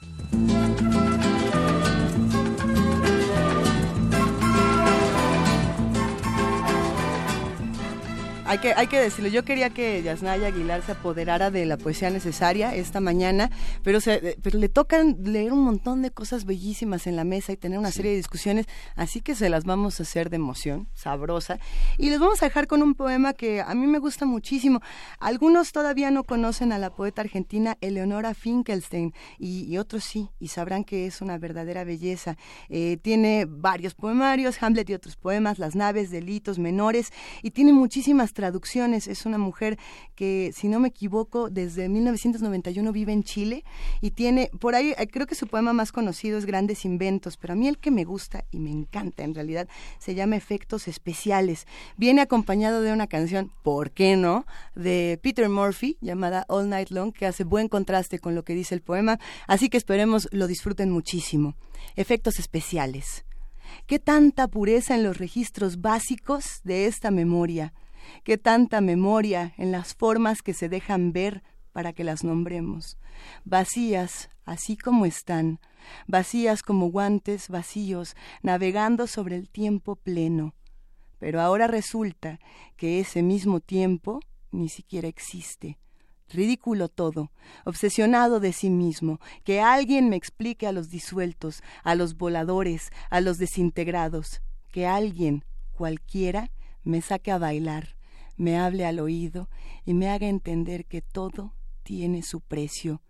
Y ya que dije tiempo y memoria y vacío, pasen y vean lo que se proyecta en el techo mientras intento dormir. El bosque está en flor y la perra, amada, muerta. Si ahora digo amor y muerte, en cualquiera de sus formas permitidas que en paz descansen, seguro que se te hace un nudo en la garganta. Pero no lo olvides, miento, a ver, veamos lo que dice ahora, ya que seguimos acá, ya que seguimos mirando el techo. Es algo duro como un hueso. El poema es el arma de fuego. El amor es un tiro de gracia. Pero no lo olvides. Miento.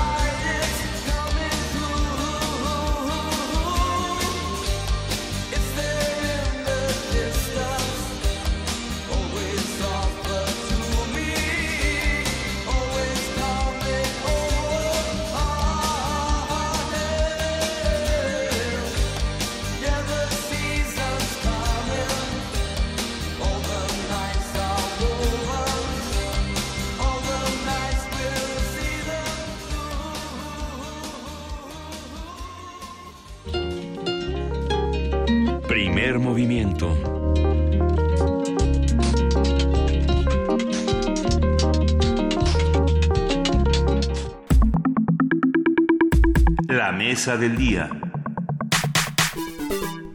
Hoy es el Día Internacional de los Pueblos Indígenas, fecha instaurada por la ONU en diciembre de 1994.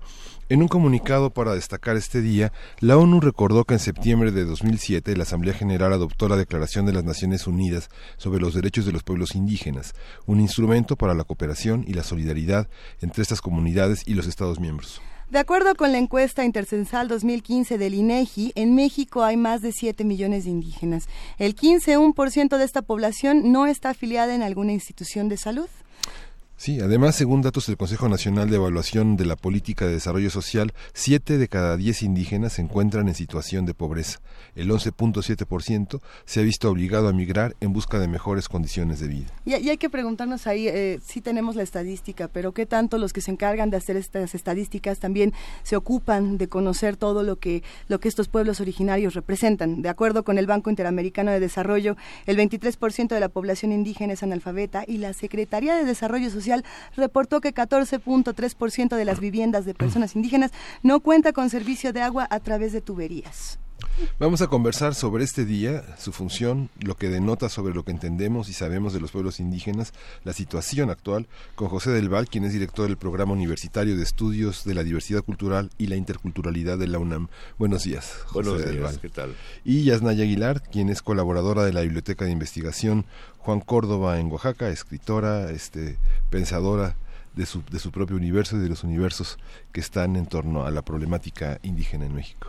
Buenos días, muchas gracias por la invitación. Para nosotros es importantísimo tener una discusión como esta, una mesa como esta con, con ustedes, a quienes admiramos, en un Día Internacional de los Pueblos Indígenas en el que no sabemos si celebramos, si no celebramos, si conmemoramos, si discutimos, si nos peleamos.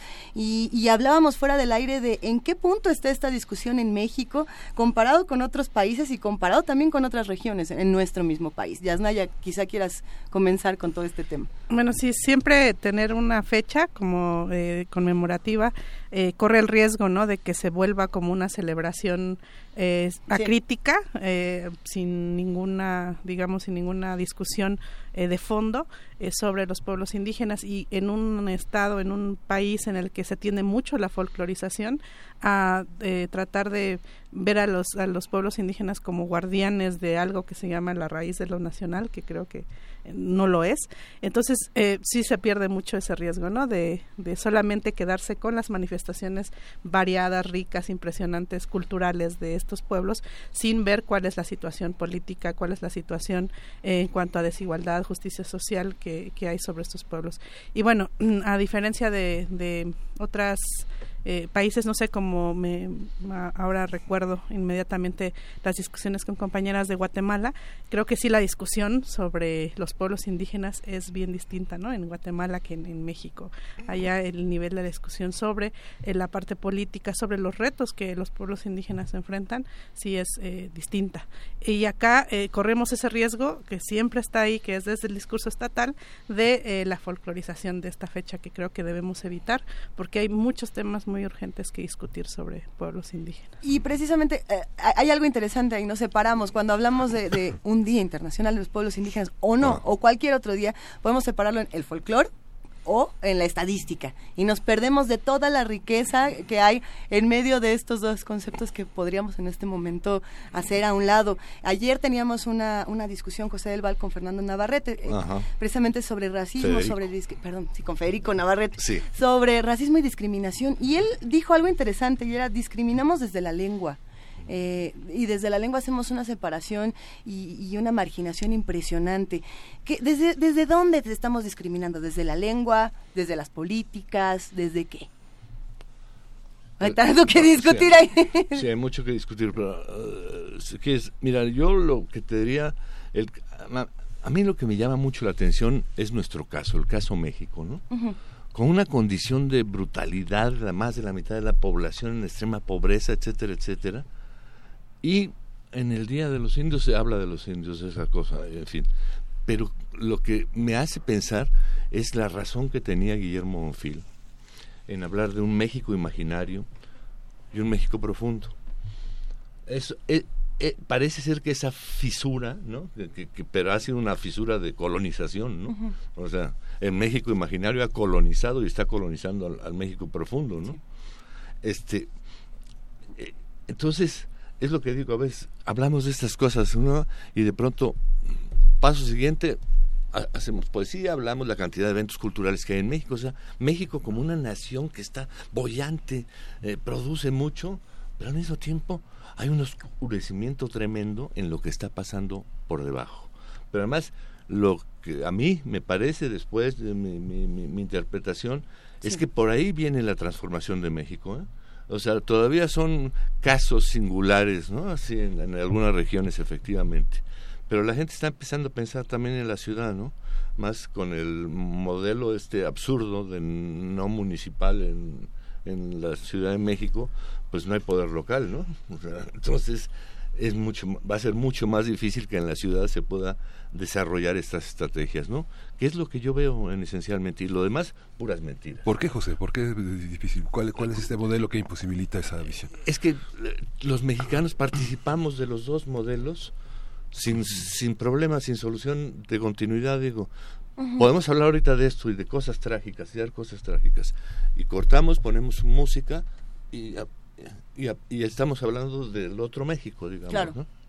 En fin, esa, esa fractura que, la, que, se que viene desde el alemanismo en México, esa es la que no somos capaces de enfrentar. Entonces, todo lo que está por encima de eso, de esa desigualdad profunda, es eh, absurdo.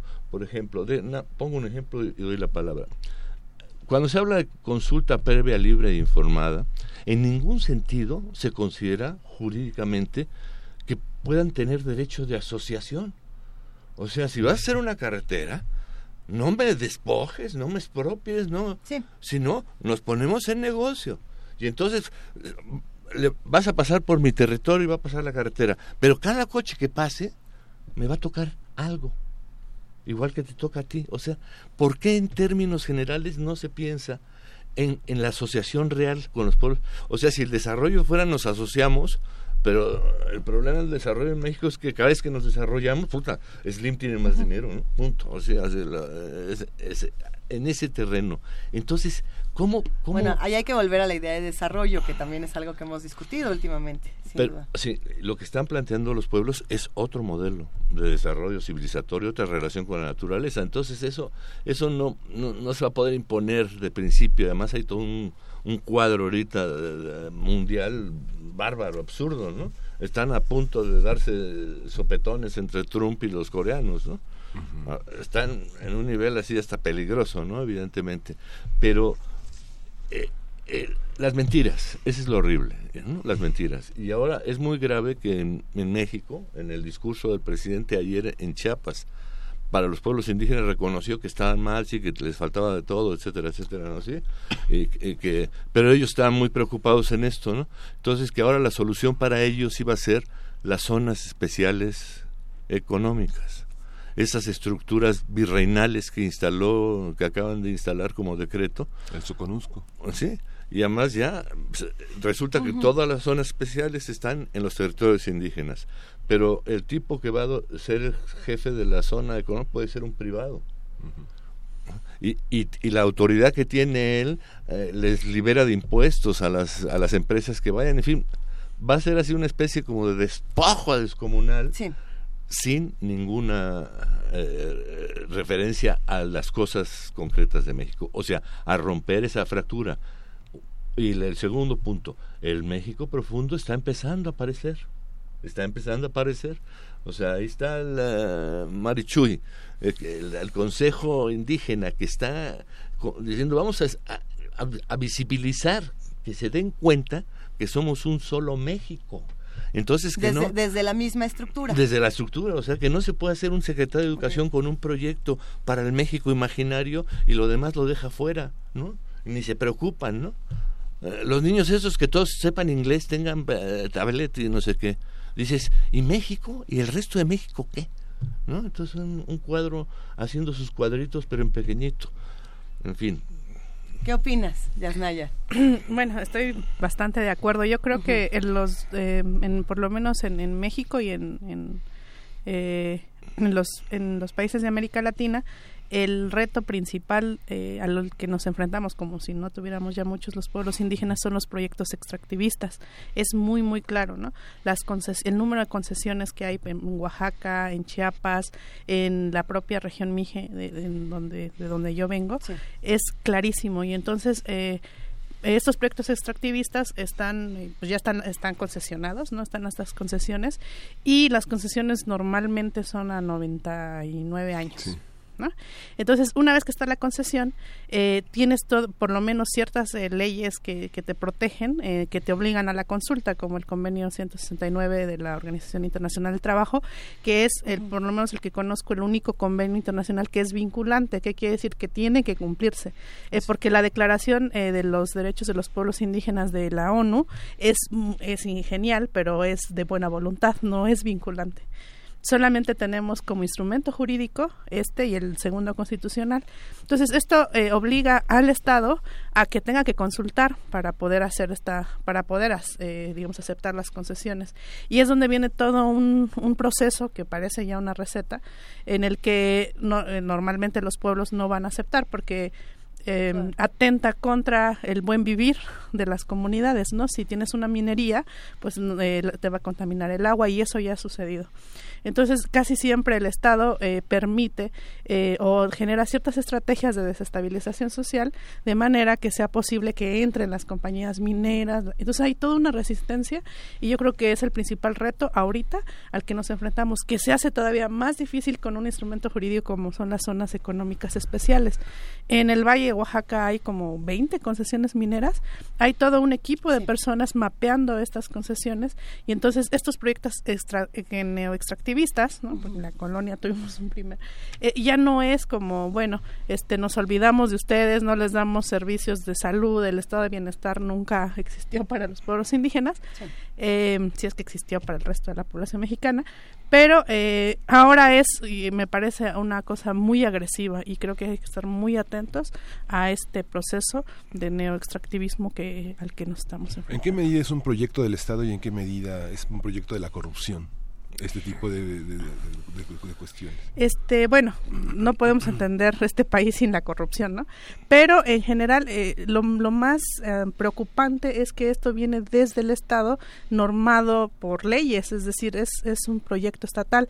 Eh, las concesiones se negociaron en tratados económicos internacionales, ni siquiera es que nos hayan consultado, o sea, dan la concesión y ya está ya entrar a hacer la explotación ya es tenemos ahí ciertos instrumentos para defendernos, pero a veces ni siquiera eh, yo he sabido de casos de pueblos donde llegan eh, las compañías casi siempre canadienses que van a explotar la minera a entrar a hacer la exploración, a hacer el estudio sin, eh, o sea, ya está concesionada una empresa sin que se enteren las comunidades.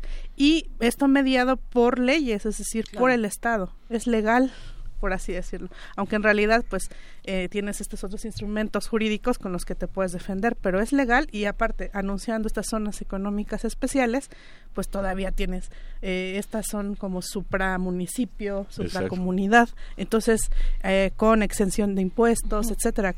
Entonces, no es, digamos, un asunto de corrupción, seguramente va a intervenir la corrupción como siempre, pero es una, un proyecto estatal y en ese sentido sí quisiera recuperar un poco que la categoría, que no es lo mismo ser mije que ser indígena, o ser zapoteco que ser indígena.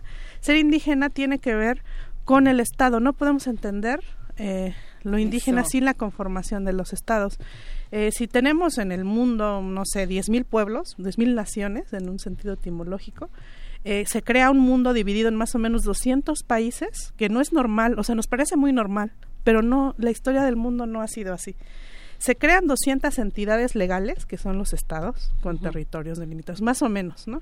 Eh, que son los que reconoce la ONU, eh, más o menos 200. Entonces, imagínense, si tenemos unas 10.000, entre 7.000 y 10.000 naciones en el mundo, pues los que, los que hacen o los que forman los estados son eh, poquitos. Y estos estados combaten casi siempre, el modelo estatal nacionalista combate la diversidad, entonces tienes un solo himno, una sola historia, una sola lengua nacional. Y entonces un pueblo indígena, digamos, eh, me gusta definirlo como aquel, aquella nación que no formó un estado nacional y que quedó encapsulado dentro de algún estado. Entonces, eh, ser indígena tiene que ver con eh, las políticas de cada estado sobre eso, ¿no? Entonces no es lo mismo ser indígena aquí que en Estados Unidos, porque la manera en la que trata el Estado a estos pueblos es distinta. Entonces, idealmente, y siempre me preguntan, ¿tú quisieras dejar de ser indígena? Idealmente sí, no quiero dejar de ser mije, pero sí de dejar de ser indígena. Eso no es una cosa que vaya a suceder. Eso quiere decir, dejar de estar encapsulada. Exacto, tener más autonomía. Dejar de estar encapsulado. Tener, eh, tener autonomía eh, sobre nuestros eh, que en la ley está, ¿no? Tener pues, la capacidad, como decía, ¿no? De este decidir sobre los bienes comunales que tenemos, sobre los recursos, sobre tener libre determinación. Eh, pero eso eso es un proyecto que no José, ¿es, algo, semejante a lo que ah, piden los catalanes o los vascos o algo así? ¿O no? ¿O es muy radicalmente distinto? O sea, no, no lo pondría en el... Comparar. la comparación, sí, porque no hay o sea, en las comunidades no hay vocación de construir Estado, hay una vocación de, de construir las relaciones y la continuidad de la vida, efectivamente. Entonces, frente a este modelo civilizatorio, eh, ¿qué, o sea, aquí es consume, ve la televisión, cómprate un coche, cómprate el teléfono, compra, compra. Sí, sí, sí. Ah, perdón. no es la pasión, es la pasión, José pero, este, pero eh, decir, ¿no van a cambiar ellos? Pues no, no van a cambiar. Por eso digo yo, el problema ahorita que tienen los pueblos indígenas es que son los que están dando la resistencia. Ya hay varios sitios donde los jueces han tenido que aceptar, ¿no? Y, y van y van parando, van parando, ¿no? Y vienen las autodefensas y vienen los, las policías comunitarias. O sea, eh, los otros están en la locura. El México imaginario está así, tendido, ¿no? A hablar en inglés todos para allá, ser un estado de Estados Unidos, ¿no? En la locura completa. El libro de John Gomack sobre Zapata dice, empieza así el libro diciendo, esa es la historia de un pueblo que hizo la revolución porque no quería cambiar. Ay, pero yo me quedo pensando entonces en, la visibilización y en esta eh, discusión que se ha tenido en las últimas semanas, en los últimos meses, sobre eh, si debemos hacer visibilización a través de la misma estructura que ya se tiene, ¿no? Por este asunto de la candidatura que no busca ser una candidatura, sino un ejercicio de aquí estamos y todo esto es lo que queremos decir y nos necesitan escucharnos. ¿Eso cómo, cómo se ve? desde, desde sus opiniones, desde las distintas plataformas. ¿Qué pasa con algo que es tan complejo como entrar a una estructura y tronarla? No sé.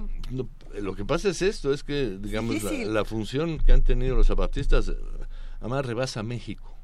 O sea, eh, rebasa México. esto es, es. están generando que hay un cambio civilizatorio. Lo que hay es eso, es lo que viene. Eso es lo, que hay que aceptar. Es decir, eso es lo que hay que aceptar. Y seguramente, antes de que empiece el cambio civilizatorio, se van a dar de bombazos. Y, y de los 8 mil millones vamos a quedar 7 mil 600 pero ya tiraron las bombas y se hicieron la locura, ¿no? Evidentemente, se démonos cuenta de eso, efectivamente. Ahora, yo lo que digo es esto, y yo lo que veo es que la resistencia se está generando abajo. O sea, para que puedas parar a una, a una, a una empresa, no la puedes parar nada más parándole que no meta sus camiones, ¿no? Hay que pararla en el terreno en que se le puede parar. Entonces, hace falta muchos abogados, muchos abogados indígenas, muchos abogados bien preparados, no solo abogados, sino todo, porque además es eso, es que para quitar lo indígena, pues hay que quitar lo que hace indígena, que es la desigualdad, ¿no? Eh, o sea, eso es lo que eh, constituyó, homogenizó a la gente, ¿no? lo, lo, único que, que homogeniza a todos los indios del mundo prácticamente es el lugar que tienen, tú lo has dicho, el lugar que tienen en la sociedad. Eso es lo que los hace indígenas, pero ya que si quitas ese lugar dices, a ah, carajo, a ver, aquí entonces estamos sacando algunas palabras que pueden seguir para la discusión. tenemos desarrollo o una idea de un desarrollo diferente. Tenemos desigualdad, que además es una palabra que no, no nos hemos podido despegar de ella. No hay manera de que dejemos de hablar de desigualdad y no debemos dejar de hacerlo. Discriminación, por supuesto, que no, que no es lo mismo. Encapsulamiento, que me parece ah, fascinante y, vamos a ir sacando más palabras para tratar de desentrañar un poco más de esta conversación. Eh, ¿Qué hacemos con estas palabras, Yasnaya? Que nos cuesta tanto trabajo digerir. Sí, eh, efectivamente, eh, lo que lo que dice José, exacto. Es que em, no es que los, los pueblos indígenas, o yo no veo que haya una vocación para formar Estado, ¿no? Que bueno, en algunos casos, y el caso mapuche es muy interesante, por ejemplo, ¿no? Ahí tal vez no podemos hacer una generalización, el caso catalán es también otro, otro muy oh, interesante, sí, sí. pero sí eh, como tener cierta mayor autonomía, ¿no? Eh, Pedro Cayuqueo, un periodista mapuche, decía que tal vez no es que estemos pensando en hacer otros estados, pero sí concebir estados multinacionales, no, no, no naciones multiculturales, ¿no? Que hay una Ajá. gran distinción Sí. entre eso, sino estados eh, multinacionales. ¿Cuál es la diferencia entre estos dos?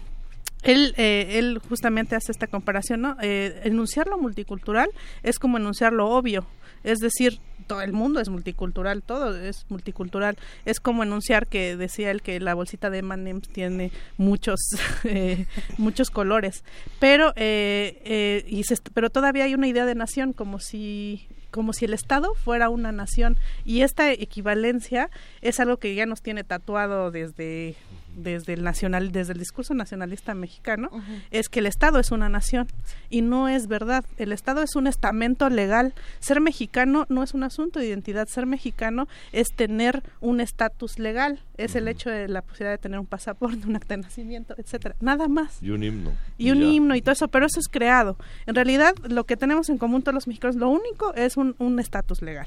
El hecho de no eh, de tener cierto pasaporte, etcétera. Eh, lo demás fue ha sido creado por el nacionalismo mexicano. Entonces, no es una nación, es un estado. Ahora, hay muchas naciones, ¿no? En, en una definición básica. Eh, es muchas naciones. Tener- pensar en una nación multicultural es decir, ok, somos se- seguir con el discurso nacionalista, este engaño de que somos una nación, una sola, homogénea, pero bueno, con diferencias culturales. A eh, la diferencia de decir, este es un Estado, un estamento, una entidad legal que tiene muchas naciones. El, el reconocimiento político es muy, muy distinto, con consecuencias totalmente distintas. A ver, por Ahora, el ejemplo- segundo Ajá. constitucional, por más que hubo personas, entiendo, que lucharon porque se hablara de un Estado multinacional, eh, plurinacional, eh, se, que fue tanto el miedo que ha tenido el Estado en, en reconocerlo, eh, prefirieron nación multicultural, que es un avance, pero no es lo ideal, me parece. Y aparte, cada vez que se habla de un Estado plurinacional, eh, em, estos em, pensadores liberales demócratas eh, siempre empieza, dicen algo como de, es que van a balcanizar México. Cualquier reclamo de autonomía se va de van a balcanizar México, que aparte me parece terrible que usen ese verbo eh, basado en, en una tragedia tan grande, ¿no? En los Sí, y en la Balcanes. o división, sea, en la guerra. Exacto. ¿no? Esta, esta visión. Siete millones de indígenas reporta el INEGI. ¿Cómo hay, hay algunos de esos grupos que están este, totalmente pauperizados en la miseria, que no tienen ninguna capacidad de negociación y que la lengua propia está en extinción? ¿Cómo, ¿Cómo se negocia con esto? ¿Que hay, hay que protegerlos, rescatarlos, este, cuidarlos? ¿O No, cómo, no. cómo, cómo se rescata, cómo se negocia con la a, extrema pobreza a la que han sido sometidos y expoliados? Escuchándolos.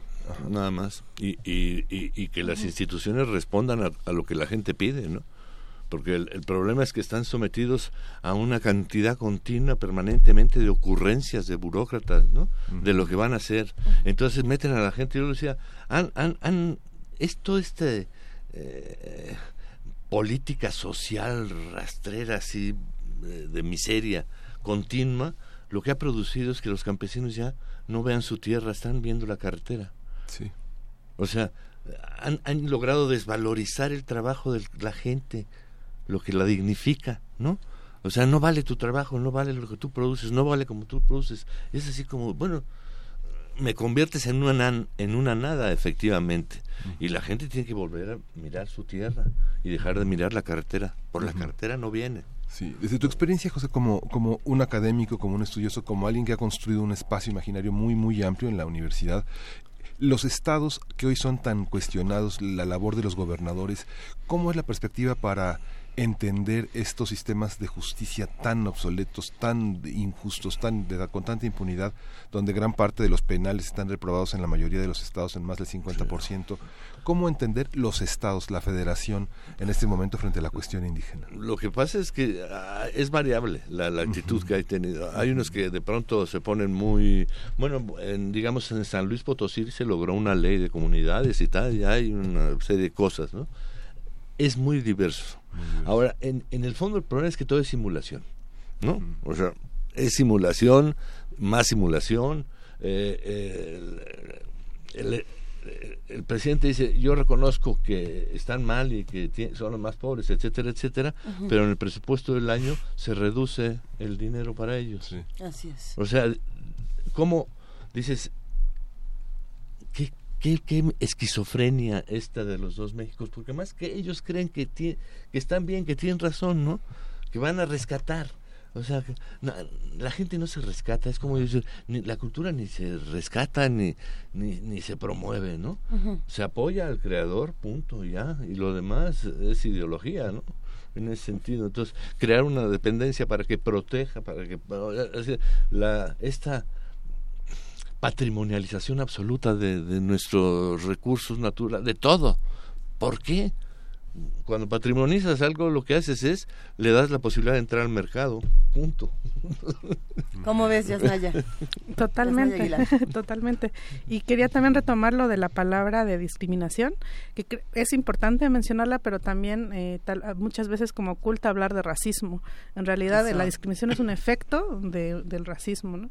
Entonces, si entendemos que estamos imbuidos en un sistema, en un sistema complejo eh, que incluye un sistema racista, un sistema capitalista y un sistema patriarcal, podemos explicarnos muy bien cómo, cómo se jerarquiza ¿no? Una, una sociedad como, pues como la, la mexicana y cómo se no se reconocen y se van eh, haciendo como estas distinciones que ordenan y jerarquizan todo. Eh, en ese sentido, pues eh, los pueblos indígenas o la categoría indígena ha sido racializada y se concibe como si fuera una categoría racial. Y eso explica también muchas de las interacciones con, con estos pueblos, pero creo que es importante rescatar que es una categoría política.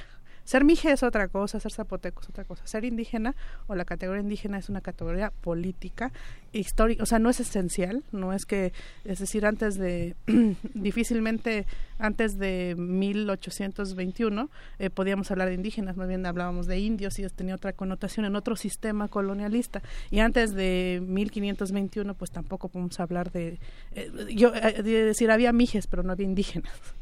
Eh, que es una es, algo históricamente situado. Pero sí yo creo que eh, como apunta José ahorita este reto de, extractivismo es, es muy fuerte. Eh, nos comentaba una compañera de de Guatemala Maya que por ejemplo en el, y va unido mucho a la violencia no y es, es muy claro. Sí. Tiene que ver con la, la reproducción de la vida con eh, la calidad de vida que también podríamos llamar así. Es que en, en durante la guerra civil los lugares en los que fue más duro el, el genocidio en Guatemala son los lugares donde ahora, o sea, hay casi una un mapeo uno a uno donde ahora están los proyectos mineros, hidroeléctricas, extractivistas. Entonces no es que sea aparte de la violencia eh, estructural, eh, la violencia estatal tiene que ver con esto de los recursos, ¿no? Y tiene que ver con esta idea de desarrollo. Si la idea de desarrollo capitalista tiene que ver con el consumo y el consumo que necesita explotación de bienes y entonces eh, se une ¿no? este sistema racista este, con el sistema capitalista y hacia allá va.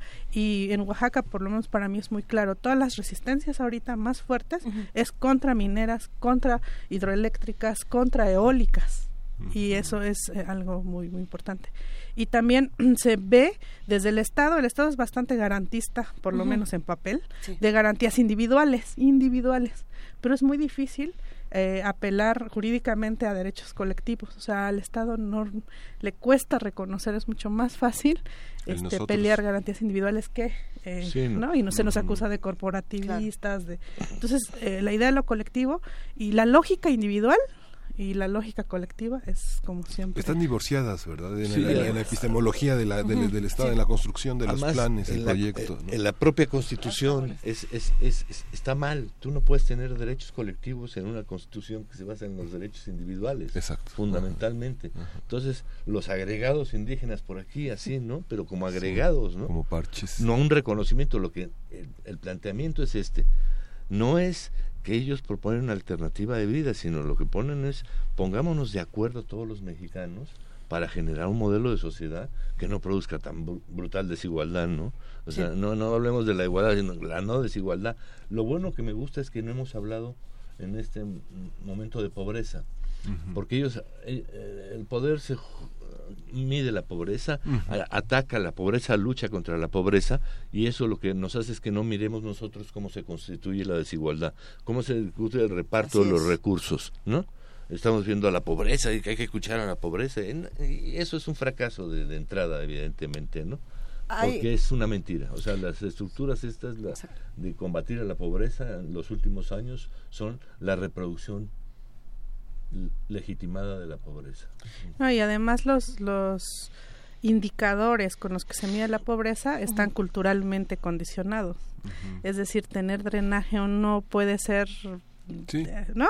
Es decir, todo el agua que usa un drenaje a tener un baño ecológico, pero entonces mides por cuántos focos tienes. Entonces, eh, mi hermana, que es economista, está, hizo un ejercicio en el que eh, cambiando un indicador, los resultados eran totalmente distintos, ¿no? Por ejemplo, nosotros en, en nuestra casa teníamos agua potable, digamos, por tubería, fuera del, en el patio, porque era como un una costumbre, un, ¿no? Una idea de... estaba en el centro, Exacto. Entonces, cambiando eso, ese indicador, los resultados de, de sobre para pobreza cambiaban muchísimo. O el hecho de tener o no eh, drenaje o baño dentro de la casa cuando culturalmente es un poco extraño. Por ejemplo, durante mucho tiempo para en mi casa era cómo vas a tener eh, lugar para bañarte al lado del lugar para defecar. O sea, esto de tener taza y, regadera juntos es inconcebible, pero si el indicador es tener drenaje, entonces la cosa cambia. Entonces yo creo que no podemos, tenemos que discutir que los indicadores de pobreza son eh, relativo, sin negar la tremenda desigualdad. aunque los indicadores culturales a veces son resultado de pobreza o de medidas o de medidas autoritarias frente al modelo arquitectónico, etcétera. la conversación está verdaderamente deliciosa. Todavía tenemos unos minutos para platicar y hay muchos comentarios en redes sociales entre felicitaciones, muestras de admiración, por supuesto, para ambos. Eh, y hay una pregunta que creo que se repite y que nos hacemos, en, en realidad nos la hemos hecho en varios programas y es, ¿y a nosotros, los que estamos aquí, qué? Como medios de comunicación, como ciudadanos, como habitantes del planeta, ¿qué? ¿Cuál es nuestra responsabilidad? Hacemos esta crítica al Estado, pero nuestro ejercicio autocrítico, ¿qué, le, le, hacemos? ¿Qué le movemos? ¿Quién le entrece? Si quieres, si yo eh. después hago un comentario. Este, híjole, es una respuesta complicada, ¿no? Eh, yo creo que una cosa muy importante es informarse. Es terrible, a mí me parece que la mayor parte de la población mexicana no conozca los nombres de las lenguas que se hablan en su propio país. O sea, es información básica. Te hacen aprender las capitales de los estados de la República, las capitales de Europa, los ríos de Europa, y no te enseñan cuáles son las lenguas que se hablan en tu país. Entonces, si tú le dices eh, en general, en promedio a alguien, este, ¿sabías que en tu país se habla la lengua quiligua? Así de, ¿qué? ¿Dónde? ¿Cómo? Es decir, hay, un, hay como una censura sobre estos temas de, de facto. O sea, existe. Entonces, hay que combatirla, digamos, desde iniciativas individuales, eh, combatir esa esa mm, censura del Estado desde la escuela el hecho de no saber ni siquiera los nombres de los pueblos que y naciones que conforman tu y es parte de la globalización también no porque digamos no sé digamos yo creo que hay muy pocos franceses que, que puedan enumerar más de 100 quesos no no sé, digamos, hay una hay una parte que es muy global. Estaba pensando, perdón por esta por este paréntesis, pero estaba pensando en cómo se construye la identidad si uno crece en una unidad habitacional, en el roof garden, en el, edificio donde hay abajo un gimnasio, el salón de fiestas, de, dónde se va y a dónde regresa uno? ¿Qué nostalgia puede uno tener este, del, del, del, tránsito de una vida en la que tal vez los padres o los viejos se quedan y uno se va, hace una carrera, se va del pueblo, regresa al pueblo, eh, contempla el paisaje, contempla otros paisajes, distingue unas... Es, es, totalmente el terreno de la distinción, el desarrollo del psiquismo y el desarrollo de la personalidad, pero cuando uno vive en las jaulas de estos desarrollos, no sé, pienso en la Ciudad de México, en, Polanco, en este Tecama, que, ¿cómo, ¿cómo se vive? es, es una pérdida es una pérdida de lo local, de la, identidad. Ah, por supuesto, por supuesto, está montado para que no haya eh, recuerdos. Santa Fe, por ejemplo, no, hay un, recuerdos, no hay un punto donde la gente se pueda reunir en colectivo, un solo punto, no hay.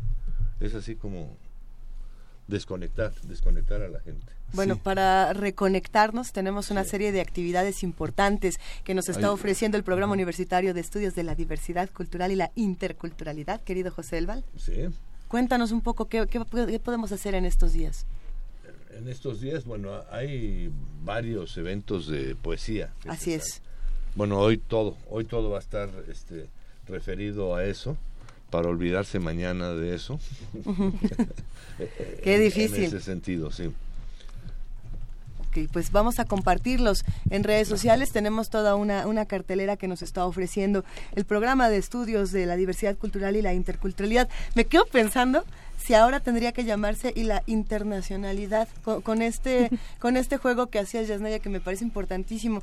No, nos vamos a quedar con muchas de estas reflexiones, con otras que comparten en redes sociales. Nos están preguntando dónde podemos encontrarlos, cómo podemos entrar en contacto para seguir discutiendo desde lo comunitario, precisamente. ¿Dónde te encontramos, Yasnaya? Este, bueno, estoy en, en, redes sociales, eh, Twitter, eh, Yasnaya E, em, también en Facebook como Yasnaya Elena, eh, que es mi Facebook es bastante público, entonces ahí podemos eh, seguir discutiendo. Te seguimos. Y también eh, por correo electrónico es, es YAS Elena, yaselena, arroba gmail.com. José del Val, ¿dónde te seguimos? ¿Dónde te encontramos? En multicultural, arroba, ahí encontramos todo. Nada más iba a decir una cosa. hoy en Naciones Unidas se reúnen 40 organismos diversos de Naciones Unidas para establecer la evaluación de la de la década, del, bueno, de los 10 años de la declaración y, los, los resultados que ya avanzaron algunos son que nada ha cambiado y que los estados dicen mucho, pero no hacen nada, no hay un compromiso real, ¿no? La ofensiva está en serio, lo que decía. Por ejemplo, se creó una ley especial para, para los problemas. El solo nombre de la ley a mí me da el, sentido del colonizador. Se llama la ley de servidumbre de, hidrocarburos.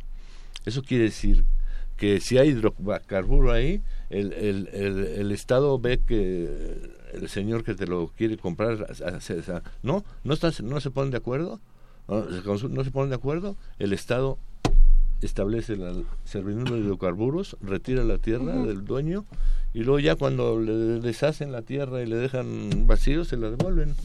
Pues digo, de legislación hecha para este proceso en este momento muy recientemente, digo, es absurdo, o sea, han hecho lo que les da la gana, ¿no? O sea, tenemos, tenemos que cerrar la conversación porque se nos acaba el tiempo. Verdaderamente es un placer que, estamos, en Nación Multicultural, que es donde están prácticamente punto .unam, punto .mx, donde están todos los proyectos y vale la pena consultar toda la gran, la gran diversidad de documentos e intereses que hay en este programa. Y seguiremos discutiendo. Por Twitter se van a ir dos diccionarios de náhuatl, estos bellísimos ejemplares que además les agradecemos profundamente que siempre nos consienten tanto. se van con su nombre completo más el hashtag náhuatl y deben etiquetar al PUIC UNAM, arroba PUIC UNAM. Ha sido un verdadero privilegio poder charlar con ustedes. Esperemos que sea no, no sea la última, sino que tengamos muchas, muchas conversaciones como esta.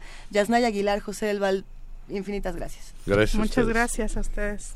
Seguimos en primer movimiento. Seguimos en primer movimiento y justamente tenemos La Malagueña, una música del álbum Sones y Gustos de la Tierra Caliente, que son grabaciones históricas de 1972 y 1993, grabadas por Eduardo Llerenas y Enrique Arellano. está, esto está bajo el sello de Corazón México, una, una disquera fundamental en la, aparición Este, de, las, de, la, de la multiculturalidad, no solo de México, sino del mundo. Interpreta Juan Reynoso en el violín. Irineo Reynoso en la guitarra, Máximo Reynoso voz y guitarra y Epifanio Avellaneda en el tamborín. Juan Reynoso Portillo eh, nació en 2012, en, en 1912 y se considera el Paganini de la Tierra Caliente. Vamos a escucharlo.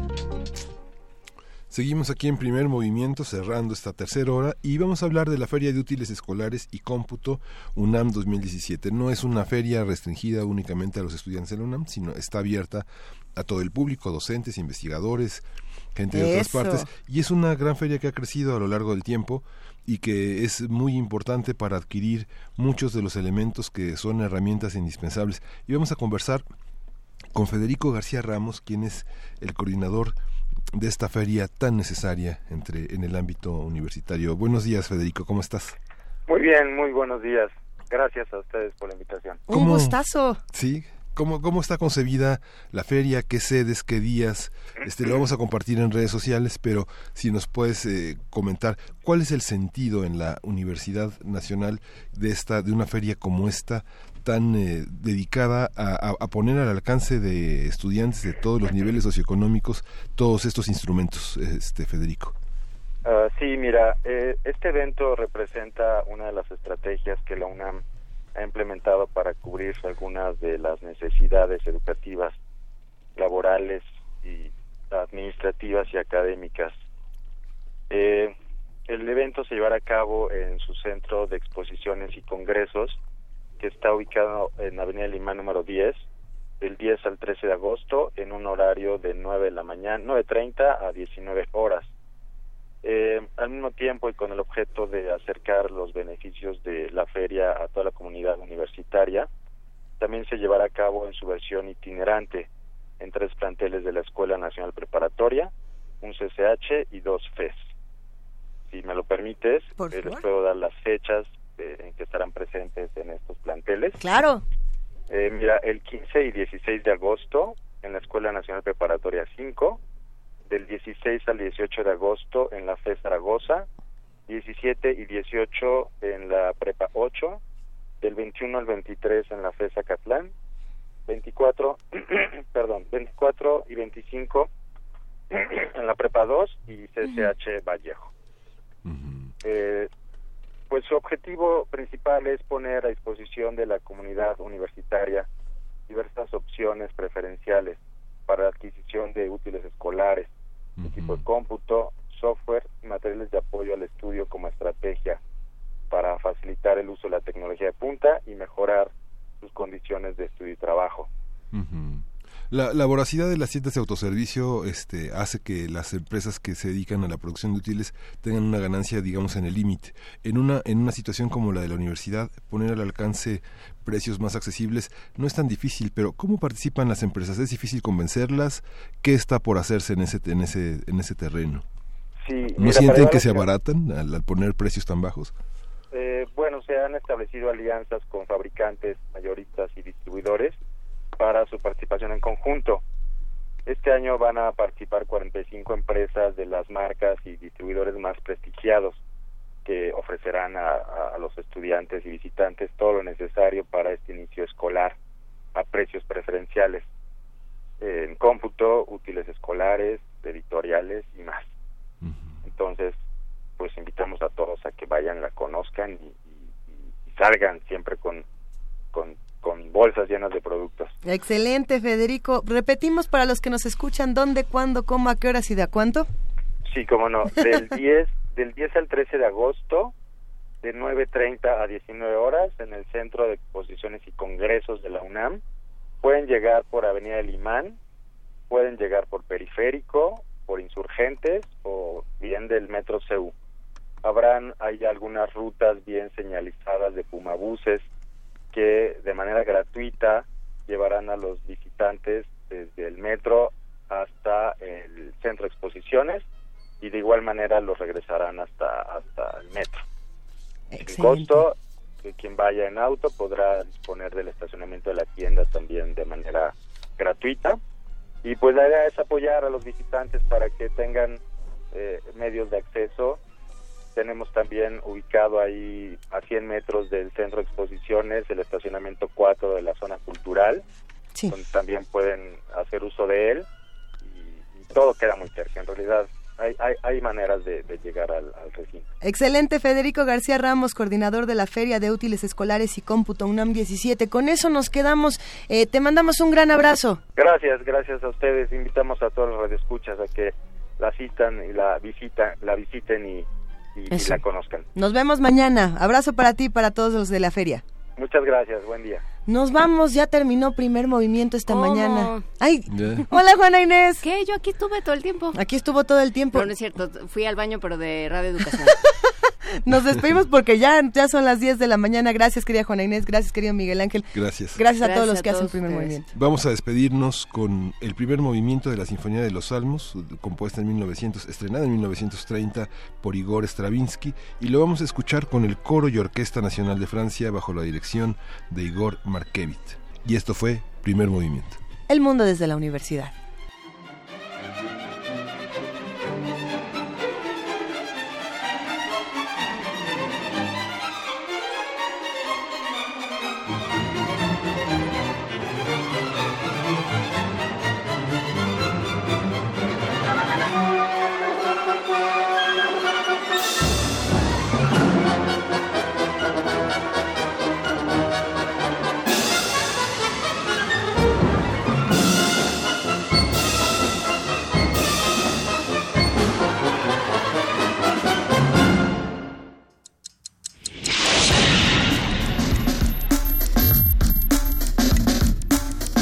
Radio UNAM presentó